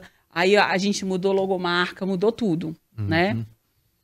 E aí, hoje, a, logomarca da, da Meu Mecânico é um Mzinho com uma chave de boca dentro. como, como que tá o Instagram da oficina? É Meu Mecânico Oficial. É, o... Ah, tá. A oficina sempre chamou meu mecânico? Sempre, sempre, Sempre. chamou Meu Mecânico. Meu mecânico. Então sigam, Não, pessoal. quando eu abri Meu lá, mecânico lá oficial. chamava WA Automotores, que é de Wesley e Águida. Ah, entendeu? Tá, que é seu marido. É, Tá. chamava WA Automotores. Uhum. Aí quando foi em 2012, 2012, a gente fez uma pesquisa dentro da oficina com os nossos clientes para mudar o nome da oficina. Ah, eu tá. sempre fiz tudo com o cliente. Sempre perguntando para ele. Perguntar, Sempre, sempre, sempre. Vou fazer alguma coisa, mas deixa eu perguntar pro meu cliente, que é o Sempre. princípio, que é o alvo do, que é o É. público-alvo. Eu aprendi muito isso no Extra. Aprendi muito isso no, no banco. É. E no Sebrae, gente. Sebrae. Sebrae é tudo cliente. Quem manda é o cliente. É. Você vai fazer, o cliente tem que te responder se vai te comprar ou não. Né? Escuta o cliente, escuta o cliente, pergunta pro cliente. S- Sempre escutei isso. Hum. Então eu fiz uma pesquisa dentro do, do- da teu oficina para mudar o nome. Sim. Aí me vieram o nome meu mecânico. Aí me Alguém- deram alguém relação. sugeriu. Alguém Foi, sugeriu. um cliente sugeriu. E aí é, teve a sugestão lá de meu mecânico. E esse nome ficou, pô, por que meu mecânico? É. Aí eu fui liguei pro cliente. Ah, você falou com ele? Falei, É, é. nem lembro mais o nome dele, mas eu É. liguei pra ele. E falei, fulano, um homem, fulano, por que meu mecânico? Aí teve um- mu- muitos nomes, né? É. Aí eu falei, por que meu mecânico? Ele falou assim, Águida, quando você confia na pessoa que cuida do seu carro, você chama ele de meu mecânico. Sim, ele é meu agora. Ele é só meu. ele é. ele- Meu mecânico falou que era pra trocar É, a- é, a sonda lambda do meu carro. Meu, vou te indicar meu mecânico, ele é bom. Exatamente. Foi te indicar mecânico. meu mecânico, ele é bom. E Meu aí eu mecânico gostei. é de confiança. É, é o de confiança, né? Aquela história. E aí eu achei o negócio bacana. Aí eu fiquei pensando naqueles. é, naquelas coisinhas que a gente tem hoje, né? A gente chama esponja de aço, não é esponja de aço, né? Isso, é. Ele tem um apelido que pega, É, não é verdade? Cotonete, então- Exatamente. É. Não é? Então O- tem esses nomes A assim. marca do produto vira a categoria do, daquele produto, né? É. Isso, isso- tem uma parte boa e uma parte ruim disso, né? Tem, tem, tem, né? Tem a parte, é. né? De virar. Mas é, a parte marca. boa eu acho que ela, que ela é maior, porque fica, Sim, fica sim, impregnado a marca, é, ali, né? é um- é. E aí eu, eu gostei muito. Uhum. Aí levei pro Sebrae, o Sebrae super apoiou. Aí a gente mudou o nome, fizemos a logo. É. Aí eu fi- fiz. Aí as nossas cores hoje é rosa com roxo.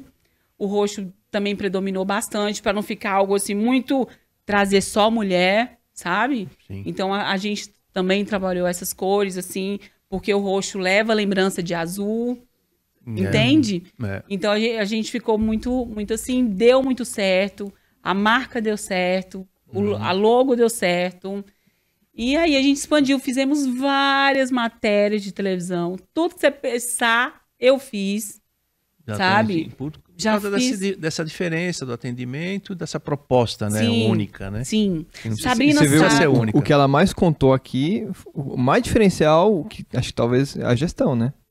Sim, É. sim, claro. né? tipo, tudo, tudo pensado, Lógico, né? estudou mecânica e tal, mas a gestão, acho que foi o... É, é. Não, e eu- a preocupação com o cliente, né? Eu, ela já se incomodava como cliente e tentou ah, tirar essa dor, né? E era o que ela fez na oficina, né? São duas coisas de grande peso, né? É. você se preocupar com o cliente.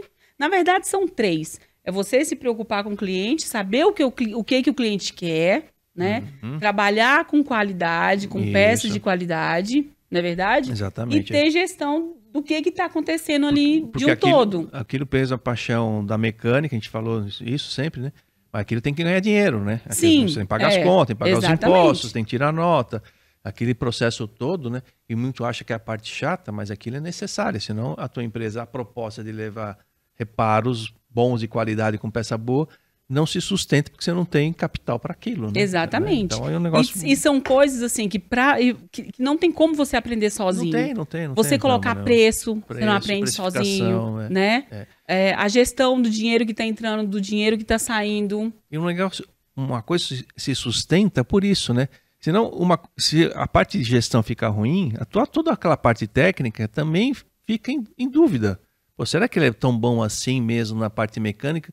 Se a parte de gestão não tá boa, quantas empresas faliram em oficinas, João, É. que a gente conhece? E- Tecnicamente muito bom, mas e a empresa Faltava não, gestão. Não, tá- não existe mais essa oficina, né? Uhum. E, e outra, para você também a proposta de valor que você joga para fora, tem que estar com as duas coisas equilibradas, senão nin- ninguém acredita que o outro é muito bom e o desse lado tá falhando, entendeu? Exatamente. Isso é fundamental, né? Que bom. né? Exatamente. E aí a gente fez muita matéria na TV, Hum. com o prêmio Sebrae Mulher de Negócios que eu ganhei. O Sebrae começou a me convidar para contar a minha história, por que, que eu ganhei o prêmio. Sim. Então comecei a rodar o Brasil contando isso pelo Sebrae. Aí aquela coisa, você nunca mais vai viajar pela empresa? Por conta da empresa?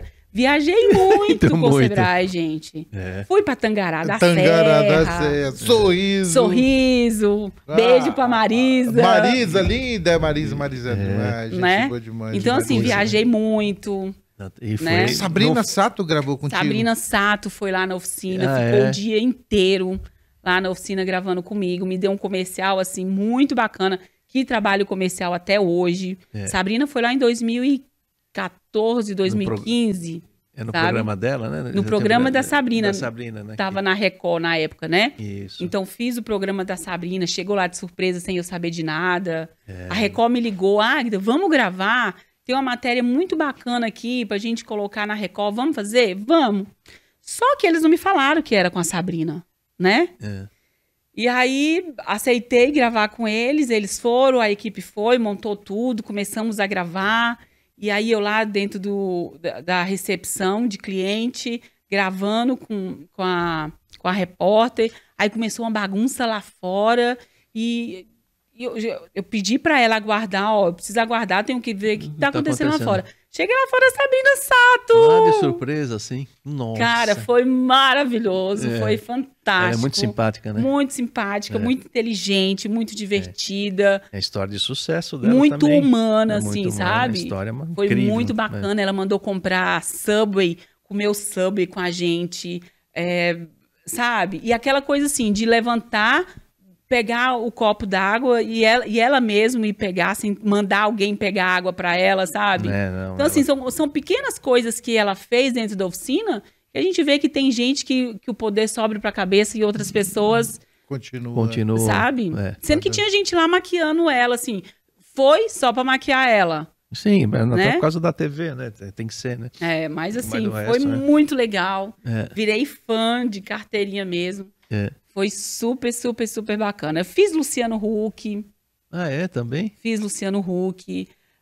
Quando o Luciano, quando a equipe do Luciano me ligou, Eles me ligaram para poder gravar. E, o Abílio Diniz não foi ainda lá? Não. A Diniz me esqueceu. É, mas você não esqueceu Ainda dele. não tive a oportunidade. E ele é gente boa, simpático, é um cara. Ah, eu sou muito fã. É. E, eu- E o, o- irmão dele, o irmão dele faleceu, né? Mas o, e o, Euclides, né? Mas o, ele, ele foi, ele é diferente da curva mesmo, realmente. Agora, peraí, Quem, quem que é diferente? O O Abílio. Abílio Ah, o Abílio Diniz. O, É, é, não, peraí. E a tocha? Ah, tem história da tocha. A Tocha, olímpica. Ah, tocha olímpica, velho. Carreguei a tocha. ah, é? Na Olimpíada Fui convidada pela Nissan em 2016. Meu, o, o nome do seu podcast. Foi um tema bem legal, É, hein? Agda Oliver, a disruptiva. Meu, você- Foi, carreguei a tocha. Não, É incrível que pareça, eu nunca me inscrevi em nada. Já fui chamada pro Big Brother, Ah, só que foi? também não deu certo. Vou te contar a história do Big Brother. É. Ah, o negócio da tocha, em, 2016 em 2015, a Nissan me, me chamou, me mandou um convite. Eu tenho que te contar a história do Luciano Huck também. Tá. Não deixa eu esquecer. Quando é, recebi o convite da Nissan, me mandou a mensagem, ó, a gente vai ter a rota da tocha em Brasília, vai ser o, o primeiro lugar onde a tocha olímpica vai, vai chegar, e a gente queria te convidar para carregar a tocha. Você aceita? Aí aqueles três segundinhos, ó, tã, deixa eu pensar. Gente, Que coisa. Pois é, aí fui, carreguei a tocha, ganhei a tocha, eu tenho a tocha exposta lá na oficina. Ah, é? Foi fantástico. O meu horário foi no comecinho da noite, tipo sete e meia. Que hora que é o fan... Foi na hora do Jornal Nacional. É, oito Lembro horas, oito e trinta, como oito, hoje. oito e trinta. Oito meia. Eu fiquei louco. Falei, gente, eu vou passar no Jornal Nacional. é, Jornal, vai me passar ao vivo. Nossa, que coisa. Só que, como é, é- é muitos, né? Na hora da chamada ao vivo não era eu que tava É, carregando. é, não, mas eu mas é. corri o risco lascado de passar no Jornal Nacional. É. Mas lá em Brasília eu passei em Não, vários jornais. É. Pode ser lembrada, já valeu, né? Nossa, pode ser ou não, gente. pode ser lembrada, já, Surreal, já era o surreal. principal, né? Tá na história. Não, e detalhe, eu não sou esportista. Não, e só uma coisa. Ô, João, você já carregou a, taxa, a tocha? Eu não. Alfredo? Não. Eu também não. Só pra, pra ficar claro aqui. Mas, mas podia ser de patins, né? Né? Ou não ia ser ruim, Ia ser né? ruim, né? Pô, João, obrigado por uma, a estrela vir no nosso podcast, né? Né? Pô, pelo amor, que maravilha. Que... Foi. Aí a Nissan, a Nissan foi lá, Tinha- fez olha, a rota. Não é só mais o João, seu amigo, não, tá? Nós também, tá bom? Ah, é. É, convidado especial, cara, do, do, pro De- nossa, Automec. Que Né? legal, legal. Que legal. E aí foi muito bacana, fiquei com a tocha, tenho a, es- a tocha exposta lá, tenho vários clientes que chegam lá, pede para tirar foto e tira a foto com a tocha. Pô, você não, vai, você não vê a tocha em qualquer lugar, cara. Não, não, é, já Não vê, não vê, né? né? Sem dúvida, né? É Isso é mais muito uma legal. atração. É. E tem uma história, e você acaba conhecendo a história das Olimpíadas, é, a história da tocha. É muito legal, é muito muito, legal. gostoso. É muito gostoso e é algo assim que vai levar para minha geração, né? Sim, claro. né? Daqui 150 anos. Existe as Olimpíadas? Existe. Existe. Pô, minha avó carregou a tocha. ah, não é minha avó, não, mas é vó da minha avó. A avó da minha avó, sei lá sabe? quanto tempo aí. Vai, Bem legal, que, bem legal, vai bem que legal, existe legal. alguma pílula daqui até lá que É. faz a gente se eternizar vivo, né? Vai que. Eu não duvido do ser humano. Um, tem um amigo que trabalha com seguro de vida e diz que a projeção para as futuras gerações é 120 anos. Ah, eu acho que eu vou até 105. 105 você É, vai? a meta. Ah, a meta sua é 105. 105 lúcida. Meu Apro- Deus, eu- aproximadamente 105. É, a meta é 105, 105, lúcida, sem dar lúcida. trabalho pra ninguém. Entendi. E morrer dormindo. Vou dormir É, vida- e pronto. Não, é vida, Por favor. Ótimo. vida Bela longa e Né? morte súbita, né? É, Essa a que a gente meta deseja, é né? essa. Vou, Exatamente. du- vou deitar e vou dormir. É. E o lance E do... o maridão vai estar junto. Não, Ele vai morrer primeiro, eu já falei. eu vou ser viúva. Gente, tem- pensou? quem vai ser viúva? Eu ou ele? É, exatamente, tem Ele. que ser você. né? Por favor, É. eu tenho a meta, eu quero ser viúva. eu quero ser viúva. Não, fica chique, né? Viúva, dona. É. Não, É é, igual mas não é agora não, viu? Não, não é É, agora não, mas ele sabe. Eu imito ele, eu, eu, eu imito assim pra minha família, porque ele come muito. É, Ai, meu Deus, eu, eu chamo de semente. Ai, meu Deus, como é que chama? Cereais. Não é cereais, não. é Uns bem pequenininhos. Tem uns que até incha. Ah, eu sei. A... Ai, Não, Deus do meu céu. Deus. Como é que é, amor? A pretinha. Grelhos? Não. Não. Chia. Chia. Não? Acho que é chia, mesmo chia. o nome. É chia, é chia. Não, é... Tem um que parece, o nome parece com a fruta, né? Peraí, peraí. Kiwi? Não, Não, é, é a chia É chia mesmo. mesmo. É chia, Acho é pretinha. A sementinha É, pretinha. aí cara. você coloca água nela, ela Ela- incha, né? é, ele come chia. muito, assim. Ele, ele tem uma dietinha bem balanceada. não é ele... quinua? Não, é Não, chia. é chia mesmo. É chia. E ele come muito semente. Lá em casa tem, tem um monte de semente. Eu chamo É. de semente os trem. Aí eu fico eu, trem, falando trem. pra minha família. É, trem. É. Aí eu fico falando pra minha família. Quando eu ficar velhinha, né? O povo vai perguntar pelo, pelo Wesley. Eu vou falar, ih, meu filho, já, já morreu, o bichinho comia tanta semente. comia tanta semente, tadinho. Mas morreu novo, morreu cedo. Mas isso aí lá com 100 anos, eu vou falar que morreu novo com 90, né? É, exatamente. Morreu é. novo, Quase- 90. Quase novo. É. Aí tá bom. Tá salvo, Wesley. É, mas eu tenho essas metas. 105, viúva, saudável, saudável, enxergando, ouvindo, sem dar trabalho pra ninguém, dormir. É. E volta. E quando acordar, tá morto. Quando acordar, tá morto. E a história do Hulk? Então, aí o Hulk, aí recebi o e-mail da equipe do, do Luciano Huck para participar com ele. Gente, o que, que me veio na cabeça na hora? O Luciano Huck vai me dar uma oficina.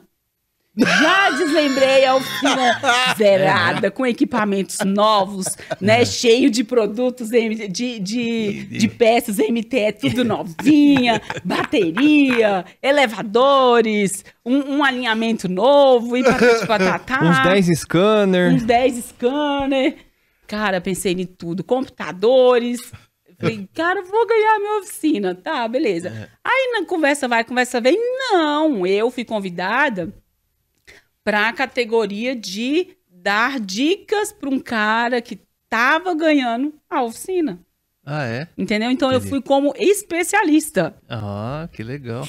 Exatamente. Também. Aí fui. Aí eu me achei também, né? É, claro, eu não ganhei a oficina, não. Eu falei, cara, me enxergar desse jeito. Mas não era o Lata Velha, né? Que ele tinha negócio do Lata Velha de restaurar um carro, não é esse? É um não, outro não programa. era o Lata Velha. É É, ajuda- é um outro quadro, não Um me lembro mais o ele nome do tinha, né? quadro. Acho que ele- ajudavam um empreendedor. E foi coisa. aqui em São Paulo, interior de São Paulo, o menino que ganhou Ah, é? essa oficina. Entendi. Aí fui como especialista para dar dicas para ele. Pra ele. Você vê, né?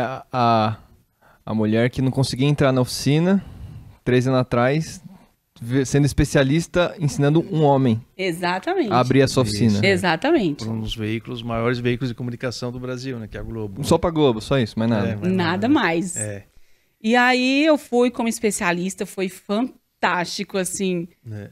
Você me conheceu achei, ele pessoalmente? né? Conheci pessoalmente? ele, participei do, do, do, do quadro do, todo. do quadro, foi muito bacana. né? É. Foi muito massa mesmo. E hoje você você tá, você atende todo tipo de carro. Como é que tá o teu, teu portfólio hoje de produto? Hoje? Carro de passeio, Carro, linha leve, é, atende. carro de passeio, SUV, a gente atende também, Também. mas só é, gasolina álcool flex, né? Etanol, ga- gasolina e carro flex, diesel a gente não trabalha. Não trabalha com diesel. Acho que a GNV não GNV não. Brasília- Quando chega assim, só se for algo de suspensão, aí a gente faz, sabe? Tem Mas pouco nada GNV, de né? funcionamento, não, porque a gente acha que tem muito gato, dá muito trabalho, É sabe? perigoso. É perigoso. A tem- gente não tem esse conhecimento, É. então. Mas em Brasília tem, tem muita frota com GNV em Brasília? Acho que é pouca, né? Pouco, é É. pouco, até porque em Brasília tem um posto de gasolina que atende, É. né? Então, muito É pouco, um é. único, É, que eu acho que é em Núcleo Bandeirante, eu acho. é. Nem lembro onde é, mas só tem um posto de gasolina. Uhum. Mas tem. Mas lá eu só faço se for serviço de suspensão, freio, ainda vai. Agora, funcionamento, se for GNV, a gente não faz.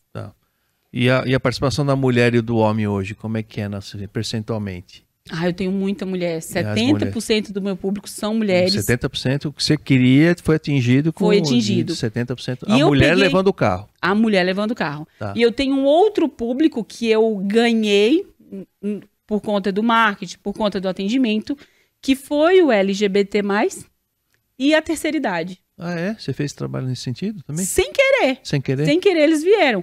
Porque a proposta do atendimento à mulher trouxe essas duas partes que são muito carentes Sim, também, sim, né? Den- Dentro do atendimento à mulher tem o negócio de inclusão. Exatamente. Exatamente. Aí você Né? traz o. Ah, É. que bacana. Aí, assim, sem, sem ter a proposta, eles vieram e a gente entendeu que foi por conta da proposta para a mulher. Foram Pra bem mulher. atendidos. Foram e bem é, atendidos. Não, não, a questão né, de, de tudo, preconceito e tudo mais, e Sim, acabou demais. você resolve. Gente, a- e, e são, e são clientes, assim, ó, muito específicos no atendimento, né? O LGBT é um, um cliente que, você, que, se você falar que a revisão dele vai custar 40 mil reais, é capaz dele pagar. No carro valendo 25. O que você falar que tem que fazer no Ele carro, ele vai fazer. Ele vai fazer. É. Ele faz tudo, sabe? É um, É um público cliente- que vai fazer tudo. Mas se você falhar aqui, acabou. É aquele público que vai pra internet, vai te descascar, vai abrir a boca. Normalmente tem audiência na internet. Tem uma tem- audiência tem relevância gigantesca. gigantesca, né? sabe? O meio deles é. Exatamente. é, então, assim, é um público que paga? Paga. O que você falar pra fazer, ele vai, ele vai fazer, pagar. Vai fazer. Mas você pisa em ovos. Tem que fa- só faz o que tem que fazer. fazer. Porque é um público que tem uma, um- uma fala muito grande, Muito grande, né? né? Todo Reberba- mundo escuta e, e é um público muito unido. É, É um público muito unido, muito Ele te- fechado. Pode atrair cliente, se mas ele pode falar para os né? amigos vai, vai. Agora, se ele falar que não vai, bem, segura a onda que cê- É. é. perigoso fechar a porta. É, que Sabe? coisa, né? É, acho que é legal isso. E a terceira idade É. é aquele cliente é, que te leva biscoito. no dia de, levar, de fazer a revisão, Leva um bolinho. ele te leva um bolinho. A revisão demora uma hora, você troca ideia três horas com ele. E põe três horas. É, porque tá com tempo, vai lá, É leva o carrinho, fica um lá, fica na presente. oficina esperando, né? Porque não tem. É, é uma exato, atividade. Isso, vai conversar pra, com outras é, tá pessoas, aposentado, Aposentar, tá tranquilo. tá lá sem fazer nada. É, É assim, É aí uma vai diversão, contar né? história. Vai Uns, contar uns João, uns Alfredo, vai lá. Né? É aquele Ah, cliente que quer rir, que quer contar Eu história. já tenho o negócio de idoso que eu boto no vidro. Eu uso toda a vaga de idoso, eu já uso já. Mentira. Oh, em todas eu uso. Entro no avião só. Primeiro entrar no avião agora. É uma delícia você chegar no avião, não tem ninguém no avião, só eu fui primeiro. Vaga pra colocar a mala. Fala né? pra colocar a Nossa, mala, que beleza. Ninguém te atrapalhando, Ninguém atrapalha, né? né? Ninguém te empurrando. É. Mas Nossa, é isso, né? O idoso ele precisa, de tempo para atender, ele vai ficar lá algumas horas, né? Que é uma, É. uma diversão, é uma distração para ele aquele dia, né? Que legal, você tem que estar preparado, você tem que ir oficina que não está preparada para isso, não. sim. Aquela pegada. Não, e é, e é o, o- a terceira idade, ele vira seu amigo mesmo. É. Às vezes ele vai lá, na oficina, por exemplo, só para levar um pedaço de bolo, porque na, na conversa que a gente teve, eu falei que gostava de bolo de laranja, ela, ela faz um bolo de laranja e vai lá só para levar o bolo de laranja. É, muito Sabe? legal. Essa relação com o cliente, Nossa, assim. gente, é bom não tem- É bom demais. demais isso. Não, aí o filho dela vai, aí a filha dela Sim, vai, o genro dela vai. E vai só porque a gente atendeu a avó dela bem, É, entendeu? Entendi. Agda, eu vim só porque minha mãe tá. Minha mãe é apaixonada por você. É, exatamente. Muito legal. é muito sabe? legal. E liga pra mãe. Mãe, eu tô aqui na oficina, na oficina da Agda. Ah, deixa eu falar com a Agda. Sabe? É assim.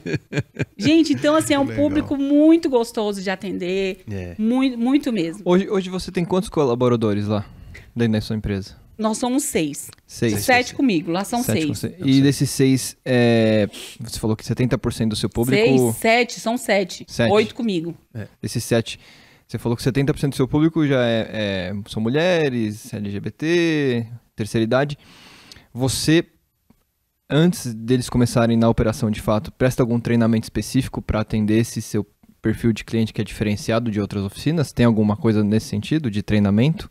Tem, a gente já a gente faz muito curso ainda no Sebrae e sempre faz reciclagem. Uma vez por ano, uma vez a cada um ano e meio, a gente faz essa, essa reciclagem de atendimento, a gente sempre tem. E eu te, a minha equipe é uma equipe já bem antiga comigo, eu não tenho rotatividade de funcionário. Sim, você Sabe? começou aquele comecinho, formou, teu É. irmão veio, aí vai ficar Exato. tá lá. A pessoa mais nova que tem comigo lá tem oito anos. Ah, é bastante, meu. Entendeu? É, Para uma empresa que tem 12. é. Então, assim, Sim. o cliente que, que, que Já conhece toda a tua equipe, Exatamente. a tua equipe já sabe o jeitão, já Uhum. se moldou o teu jeito, a tua estratégia, Sim, né? exato. E, é- e os nossos carros são aqueles assim, ah, esse carro aqui é do mecânico Gelson. Então já tem sete anos que o Gelson trabalha com aquele carro com- ou com ou aquele, aquele cliente. cliente, Porque às vezes o cliente troca de carro, mas o cliente já tem o, o mecânico. Você entendeu? Entendi. E o fato da gente conhecer o carro é igual médico, de É. conhecer você. Né? Exatamente, é verdade, isso aí. Você vai Agora- cortar o cabelo. É. Você tem um cabeleireiro. Você tem que Ou tem. toda vez que você corta o cabelo, você vai num cara diferente. Não, não, tem. não vai, não tem, Você né? chega lá, o cara corta cabelo quantas vezes no dia? Mas ele conhece o seu corte de cabelo. Você senta, não precisa falar nada, ele já te corta do teu jeito. Exato. Eu, eu Exatamente. concordo 100% com você, eu só não gostei do exemplo. Mas tudo bem. Agora, é, eu tava conversando com a. Não, só pra fazer a barba, cara, porque em cima não precisa É. mais. É. Tava conversando com a Águida a respeito dessa rotatividade. Você lembrou antes, é, quando a gente gravou com o Dota, ele falou que o, o- o- os colaboradores dele, ele, é no máximo quatro anos, tem que ir seguir. Quando É. você me falou isso, eu lembrei de. Eu falei, gente, Cara, que coisa incrível. né? É, é uma coisa pra. É, é, é, são espaços São diferentes. assim, pensamentos diferentes que vale Sim. a pena entender que tem esse movimento também. Né? É Sim. importante Tem. conhecer, né? Acho que isso é legal, né? Não, pra mim o estilo é esse, o outro. Mas você entender que há essas possibilidades, Exatamente. isso é muito legal. Então, Diver- com diver- Ela já ficou de Assim. atente. Como E o- assim, e o- né? Exato, mas assim, a gente percebe que às vezes são gestões diferentes, Gestões diferentes. visões diferentes, Só, né? só- só explicar aqui que- o que, que o Thiago E falou de quatro anos. Você diferentes. explica É, para Não, público aquele- diferente. Diferente. Que ele, ele provoca o cara, quando chega de 4, 5 anos, ele, ele fala: ó, você tem que sair da oficina, tem que abrir a sua, ó, abrir outro negócio. Tem que crescer. Ele leva o caminho para ir para outro, pra outro momento da vida do O cara cara. né? É desbravar diferente. outras Desbravar outras coisas, coisas, né? né? né? Então, Ele forma E aí o João pessoas- comentou com ela no Ele caminho forma já. pessoas para o mercado. Pro mercado. É Exatamente. outro, Verdade. outro estilo Cara, de esse gestão. É outro dela, nível. Você né? tem que É. sair desse nível aqui. É. Exatamente. É, porque é, são preparações. Você tem um, um mecânico aqui que tem que ser chefe de oficina. Sim, Então ele tem que formar um mecânico para ficar no lugar dele, para ele ser chefe. sim. Aí aquele, esse mecânico que quer ser chefe tem que formar um outro mecânico para ir para o lugar. E esse aqui tem que. É. São, esti- são estilos de. São- são- é, são- é bom entender que existe isso. Acho que para você é sempre interessante conhecer. Sim. Você é até uma pessoa totalmente aberta Então, a é, isso, né? E- O universo da, da, da O- é. Olha, uma pergunta que a gente sempre faz, um, né, um, quando está aqui com a gente, na questão, vamos dizer, técnica, é perguntar para você, o que, que você acha do futuro do carro no Brasil nessa questão de eletrificação, híbrido? Qual que você acha que é o carro que vai daqui a pouco estar chegando na sua oficina, na quantidade e aquele que você vai... Que o Brasil vai se moldar, né? Que cada país vai ter um, Sim. mais de um, mais do outro. O que, que você acha no Você Brasil? chegou ficar- já a fazer algum treinamento nesse sentido? Alguma É, coisa, o que que você pensa desse- esse novo carro, dessa nova propulsão no carro? Qual que seria o ideal para o Brasil, na sua opinião? O híbrido, eu tenho um pouco de medo dele, sabe? eu não sei se, se ele vai vingar muito porque dentro do Brasil, porque eu acho que é uma manutenção muito cara. Sim. A bateria dele é muito cara, né? Aí, Eu conversando com um mecânico de Fernando de Noronha, do livro Mecânicos do Brasil. Eu preciso te contar ah, isso. contar isso aí também para nós, por favor. É. E conversando com ele, ele é especialista no, no carro híbrido, e eu vi que o valor da bateria desse carro é muito grande, Uhum. sabe? Então, e, e precisa fazer manutenção, precisa trocar como uma bateria hoje no carro, que tem uma durabilidade de três anos, Sim. com, garantia de dois anos, tem uma durabilidade de, dois três, anos a dois bateria. an- Isso. E o valor do, do híbrido é muito caro dessa Uhum. bateria. Então, não sei se pra gente seria algo muito viável, sabe? Certo. Eu Tá. acho que a gente con- continuaria na mesma pegada, com um carro mais automático, uma, uma, uma direção é, mais assistida. mais assistida, né? né? Com a questão Eu da, da que é que- tecnologia, né? Com todo o Exatamente. controle de tração, controle de tudo, mas ficaria ainda nesse. É. Por O do três custo. cilindros não é um carro que eu acho que vai vingar. A gente, dentro da oficina, a gente tem muita manutenção com carro três É. cilindros. Carro muito novo, Muito com novo. muito vazamento de óleo, É. sabe? É um Então, a motor gente ainda sabe que... não chegou no estágio dele de desenvolvimento, De né? Tá desenvolvimento. faltando alguma coisa naquilo, porque três cilindros já. Mas é basicamente hoje, todos os carros 1.0 é tudo basicamente três cilindros, né? Todas as É, montadoras, só né? que os carros estão muito novos. Muito Quando esses novos, cara. carros começar a ficar velho, vai ter É. mecânico que não vai querer trabalhar. É tipo Porque vai- maréia hoje. Quem, quem faz É. maré- maréia? tem mecânicos específicos para poder trabalhar com ele, É. né? O três cilindros pode assustar pela Ah, manutenção. vai assustar. E Quando traba- esses e o problema é que ele pode dar. É, ficar velho, Porque eles são vão muito dar novos, muito né? trabalho. tem razão, tem Mas razão. tem motor, troca. Exatamente. É, talvez seja um Não, eu já tô trocando. Eu fiz um HB20 agora, três cilindros, trocamos o motor. Comprei tinha- outro motor e colocou. Não tinha colocado. Como arrumar? Compensava Não muito compensava, mais. compensava sabe? muito mais. Entendi. Isso é porque o carro é novo. Quando É. esse carro fica velho, É, né? é, exatamente. Isso é um interessante. Eu não tinha pensado nisso, não. Vamos colocar um apesão nele. É uma P, né? E o do. do como o é que é? Fiat Uno, né, gente? Mecânicos do Brasil, conta esse aí pra nós também que a gente viu no teu no Instagram, né? Que você, É, Foi. é, que Então, a é Mobil, essa? A ela- Mobil de eu lubrificantes. passei pra ele, eu falei que não ia É, mas eu não vi porque tava no trânsito, aí eu vi que você. Como é que Então, é? a Conta Mobil nós. lançou um livro, Mecânicos do Brasil, contando história, ena- enaltecendo a, a ca- categoria, né? Ah, que legal. Teve parceria com o Sindirepa. Hum, Então, fizeram esse livro e contaram histórias aí de 70 mecânicos do Brasil. Poxa, que E bacana. dentro desses 70 mecânicos, eles contaram a minha história. Poxa, que bacana. E aí teve um lançamento aqui em São Paulo, agora em março. Ah, é? E aí eles convidaram, desses 70, convidaram aí cinco, seis mecânicos para vir para o lançamento do livro. E eu fui uma das que vim. Ah, que Que não me avisou. Não te avisei.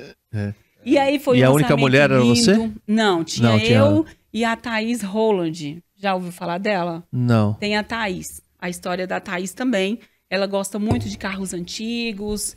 É, Tem um canal no YouTube? ela tem canal no Acho YouTube. que ela já, men- já é, conversamos com coisa ela de já. menino nada. O canal dela. É isso aí. Coisa Ah, é? de menino nada. A gente já conversou com ela. Já conversou? Já, Já, conversamos. Ela é do interior, não é? De São Paulo? É, ela é do interior de Já São conversamos Paulo. com ela. Ah, que legal. Então as duas. Thaís, se estiver escutando, Né? estamos Beijo pra te ajudar aí também. É, tamo aqui, tamo aí. É. Pois é. E, e aí teve essas histórias, eu vim pro lançamento. E esses que vieram pro lançamento, eles fizeram um totem gigante da, da nossa foto, né?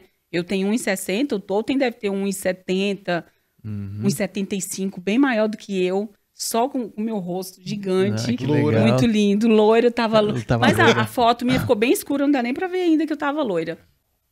E aí essa exposição ficou no Senai por 30 dias, aqui, Aqui no Ipiranga, no Senado Aqui do no Ipiranga. Isso. ficou essa exposição lá, e agora ele tá rodando nos, nas estações de metrô, Ah, é? entendeu? Aí vai ficar até o, até o final de junho nas estações de metrô. Tá aqui em São Paulo, Aqui rodando São por Paulo. aí. Ai, que chique, hein, mano? Muito legal. Muito legal. Muito. legal Aí nesse Mobil. livro conta a história do carro, as histórias antigas bem bacanas. E Agnes, história sabe? da oficina. Eu posso bom deixar um amigo? legado assim. Obrigado. Eu quero muito ser Vamos? amigo dela. Me adiciona depois no Insta. Sério, eu quero muito ser seu amigo. Ai, obrigada, estamos aqui, Não Ah, que aceita legal. não. né? Não aceita não. Queria mandar o convite não. eu segui- Não. Ah, legal. E aí? Então, nosso tempo está encerrando, infelizmente. Ai, que pena, Muito ainda tinha bom tanta essa conversa. Então, Pois o que, é, que você e, nesses tem? e a gente fez muita matéria pra TV. É, eu participei, fui convidada pela ONU, participei de um prêmio internacional. Você sabia dessa, não, João? não sabia, não. Pois é. Não? Ó, é minha amiga, tá, gente? Pois é, ganhei um prêmio é, internacional de empreendedora do Brasil. De Nossa. foram 40 países a concorrer a um prêmio internacional de empreendedorismo. Quem podia participar desse prêmio? São pessoas que fizeram o Empretec. Só Só Empretecos. em Pretec. Só Empretecos. Empretec, o se chama de Empretec né? existe no mundo inteiro, né? Entendi. Então, assim, tem vários países do mundo que É um tem o divisor Empretec. de águas. É do- um do- do divisor. Sebrae. É um divisor de água. é um- exatamente. No É um- Brasil, é quem o grande faz é o produto Sebrae. do Sebrae, né? É. O- a cereja do bolo deles Sim. é o Empretec, né? E aí, as indicações do Empretec são pessoas que se destacaram no empreendedorismo, né? Porque tem aqueles que fazem Empretec, coloca na gaveta, pronto, acabou. Sim. Mas tem aquelas pessoas que se destacam de verdade. E aí eu fui indicada para esse prêmio. No Brasil, eu fui, fui representante do Brasil, mais de 40 países. Fiquei entre as 10 finalistas. Nossa, que né? bacana. E Muito aí. É. e aí ganhei esse. Só não foi pra Dubai, né? Não, aí a premiação ia ser em Dubai. Uhum. Só que por conta da pandemia acabou cortando Não, a viagem. Aí foi online, mas foi muito bacana, Muito foi bacana. muito legal. É, ganhei prêmios de, de cursos, né, para dentro da oficina. E a gente acaba colhendo outras coisinhas Sim, por esse- conta dessa premiação. Com essa premiação até atrai outras. Sim. E tudo isso que a gente faz, O folhetinho do Word com bombonzinho grampeado, onde chegou, hein? onde chegou.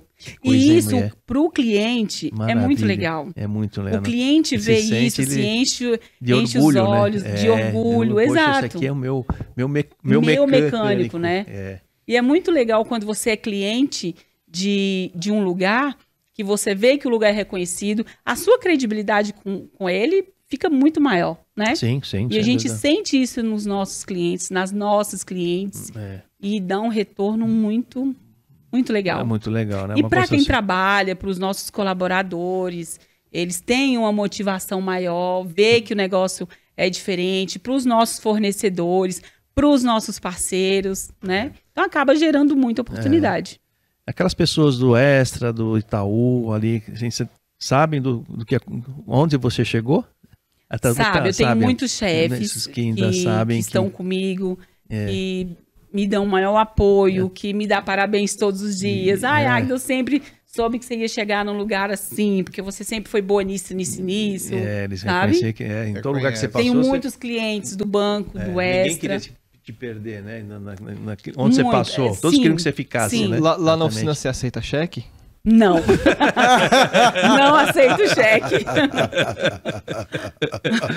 não, de jeito nenhum. Pra não perder o amigo, né? É, pra não perder o amigo. É, meu amigo. A gente perde quando recebe, né? É, Perde o amigo, perde o cliente, perde o serviço, perde dinheiro. O que você gostaria de falar pro final para os reparadores que estão te ouvindo aqui, uma mensagem para essa turma aí que tá batalhando também, né, com todas as dificuldades, o que, que você daria de recado para eles? Ah, que vale a É. pena investir no conhecimento, vale a pena estudar, vale a pena escutar seu cliente, né?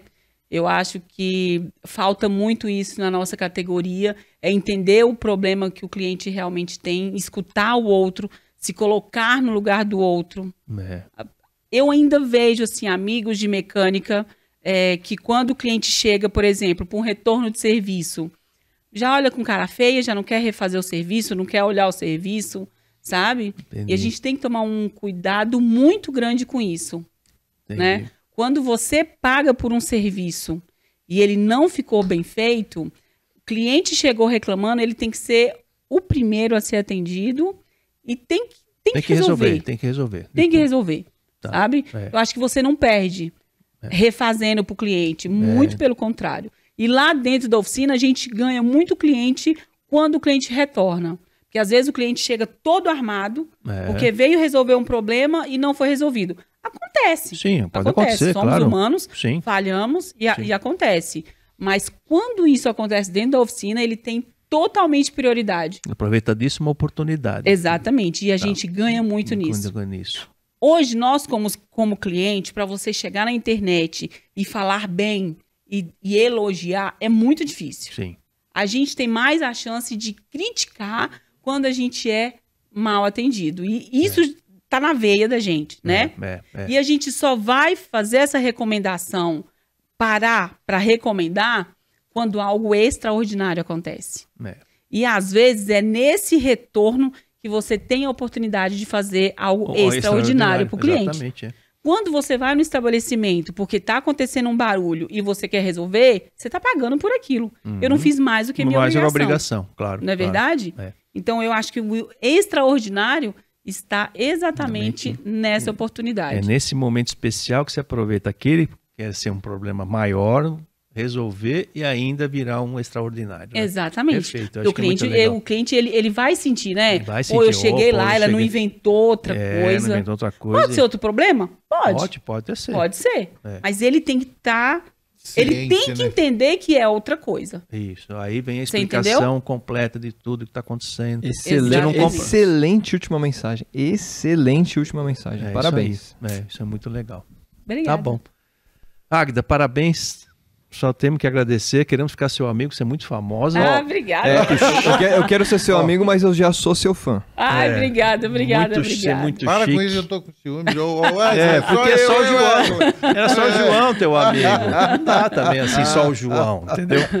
Então, assim, que história coisa linda, boa. maravilhosa. A gente fica feliz de ver no setor, assim, essas histórias. A gente fica muito mu- gratificante, né? E fala, puxa vida, que bacana no país ter esse tipo de É di- coisa é, nesse difícil, mas setor. dá até um orgulho de ser brasileiro, né? De Né? ter uma brasileira. Ah, sim, sem dúvida que dá orgulho. Eu tenho né? um orgulho de Muito. trabalhar no setor.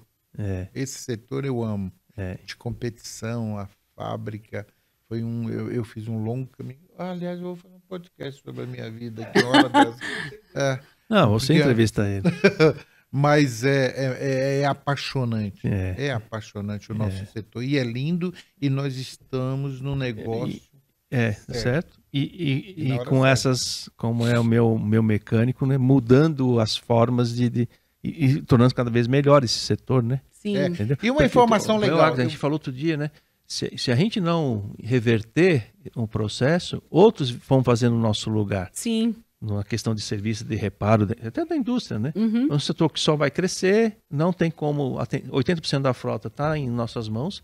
Então, a oportunidade de ouro de você ganhar dinheiro nesse setor. Agora, Uhum. se a gente não mudar o comportamento, outros farão, porque vai precisar, vai continuar tendo cliente na oficina. O cliente Exatamente. vai continuar batendo na, na, na tua porta.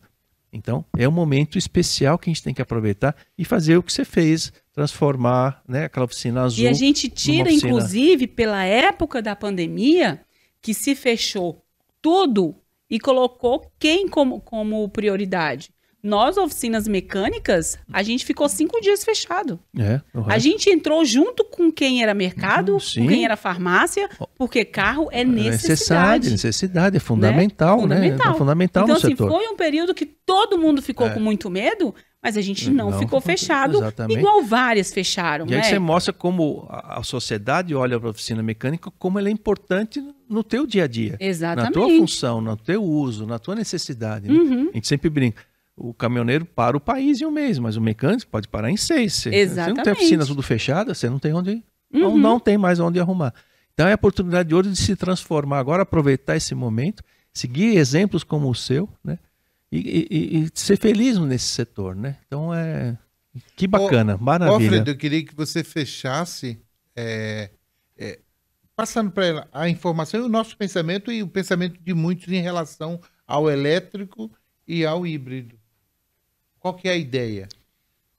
É, é uma coisa assim, a gente vem Que é acompanhando. o básico. né, que é que a gente vem acompanhando. é, é, porque o Brasil também tem essa oportunidade que a gente está olhando, algumas, vários especialistas falando, a questão do etanol, né? Que o etanol é um negócio que ele está resolvido na questão de descarbonização. O que, que o mundo quer? Descarbonizar, não quer eletrificar, Uhum. né? Ele quer descarbonizar. Claro que você vai usar alguns meios. Um deles é eletrificar o, o motor de combustão, né?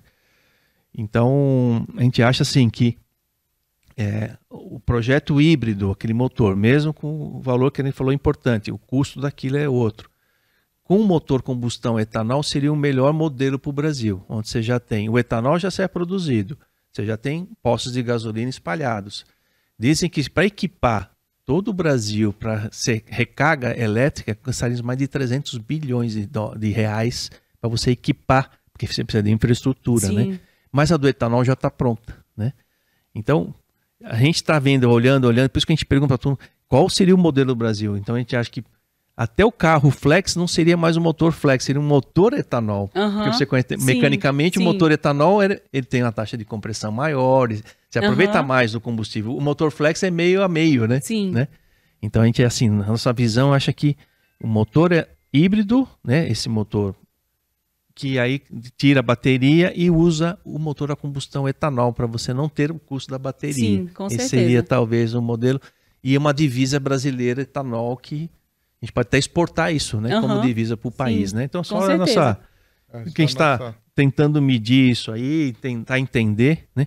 Sem, é, às vezes você pensa, não, é, fica torcendo para alguma coisa, né? Mas o que realmente pode acontecer, né? Então é isso aí a gente está E tentando vai bater. acontecer, E vai acontecer, né? né? Não tem outro Sim, a gente está em constante é, mudança. Constante mudança, né?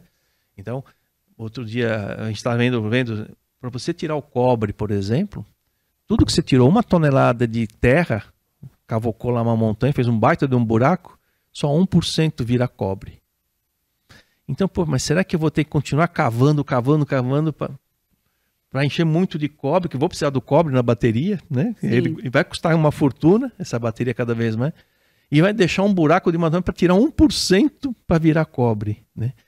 Então, umas contas que às vezes não fecham, não faz sentido. Onde né? está a sustentabilidade Onde tá nisso? sendo- então eu tiro, deixa de fazer um buraco para tirar carvão, porque muitas em países vivem do carvão, para depois eu fazer um outro buraco de cobre, quer dizer, uma coisa não, precisa- Não casa, né? não casa Não com outra, né? vai, É. Então essa é uma discussão que a gente, nosso setor tem que estar participando para né, pra entender qual é ser o caminho para nós, né? Tá bom?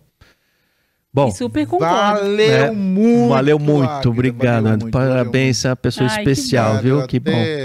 Parabéns aí para todo meu você. carro não pegar, eu te deixar no hotel, ah, você chorar. Ah, é. Gente, valeu muito. Valeu, muito obrigado. Muito, você muito tá obrigado, aqui. viu, minha amiga Agnes? Ai, obrigada, meu amigo. Obrigado, viu, minha amiga. Ah, gente, obrigado. Também Obrigado. gostei muito aí de, de fazer esse bate-papo aqui com vocês. Acho que vale muito a pena.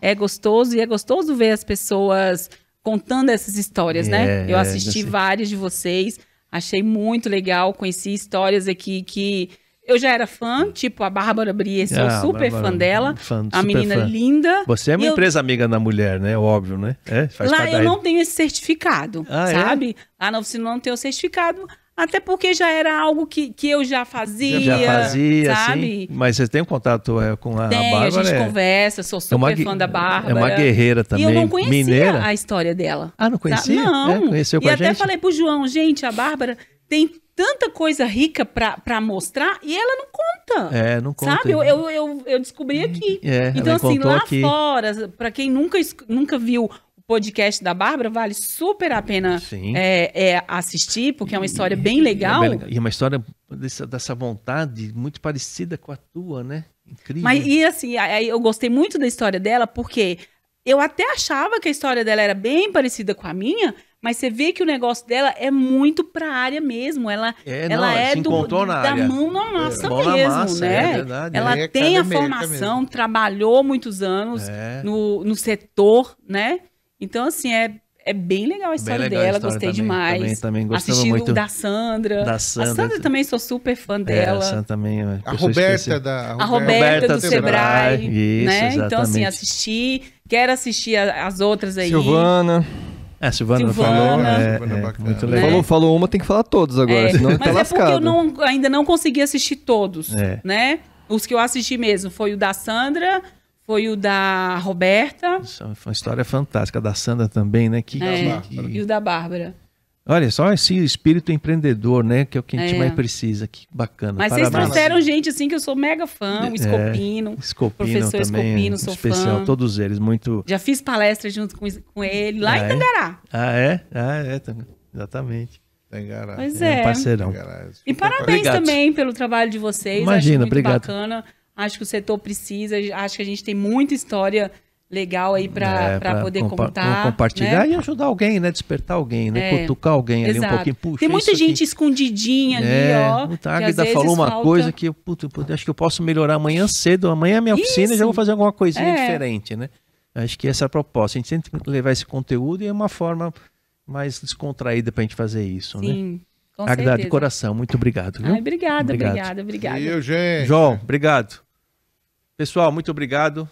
Né? Acho que todo mundo gostou, tenho certeza disso. Tá bom? Muito obrigado. Maurício, obrigado por ter vindo aqui. Muito legal ter a tua presença. Rafa, obrigado. João, equipe da Cavime, obrigado também. Agda, não temos como agradecer você ter vindo aqui. Né? Muito bom. E se os gostaram, dá um gostei aí no, no nosso, né? É. Olha, mãozinha ali, né? Comenta alguma coisa, se tiver algum um assunto, quer entrar em contato com a Águida, né? Vai estar todas as redes sociais dela aqui embaixo do vídeo. Inscrever-se, né? Também no Sim, canal, também é certeza. importante para nós todos que divulgamos conteúdo, né? Sempre é importante se inscrever. E agradecer, um grande abraço, um bom trabalho para vocês. Muito obrigado de coração. Valeu, gente. Valeu, até a próxima. Valeu.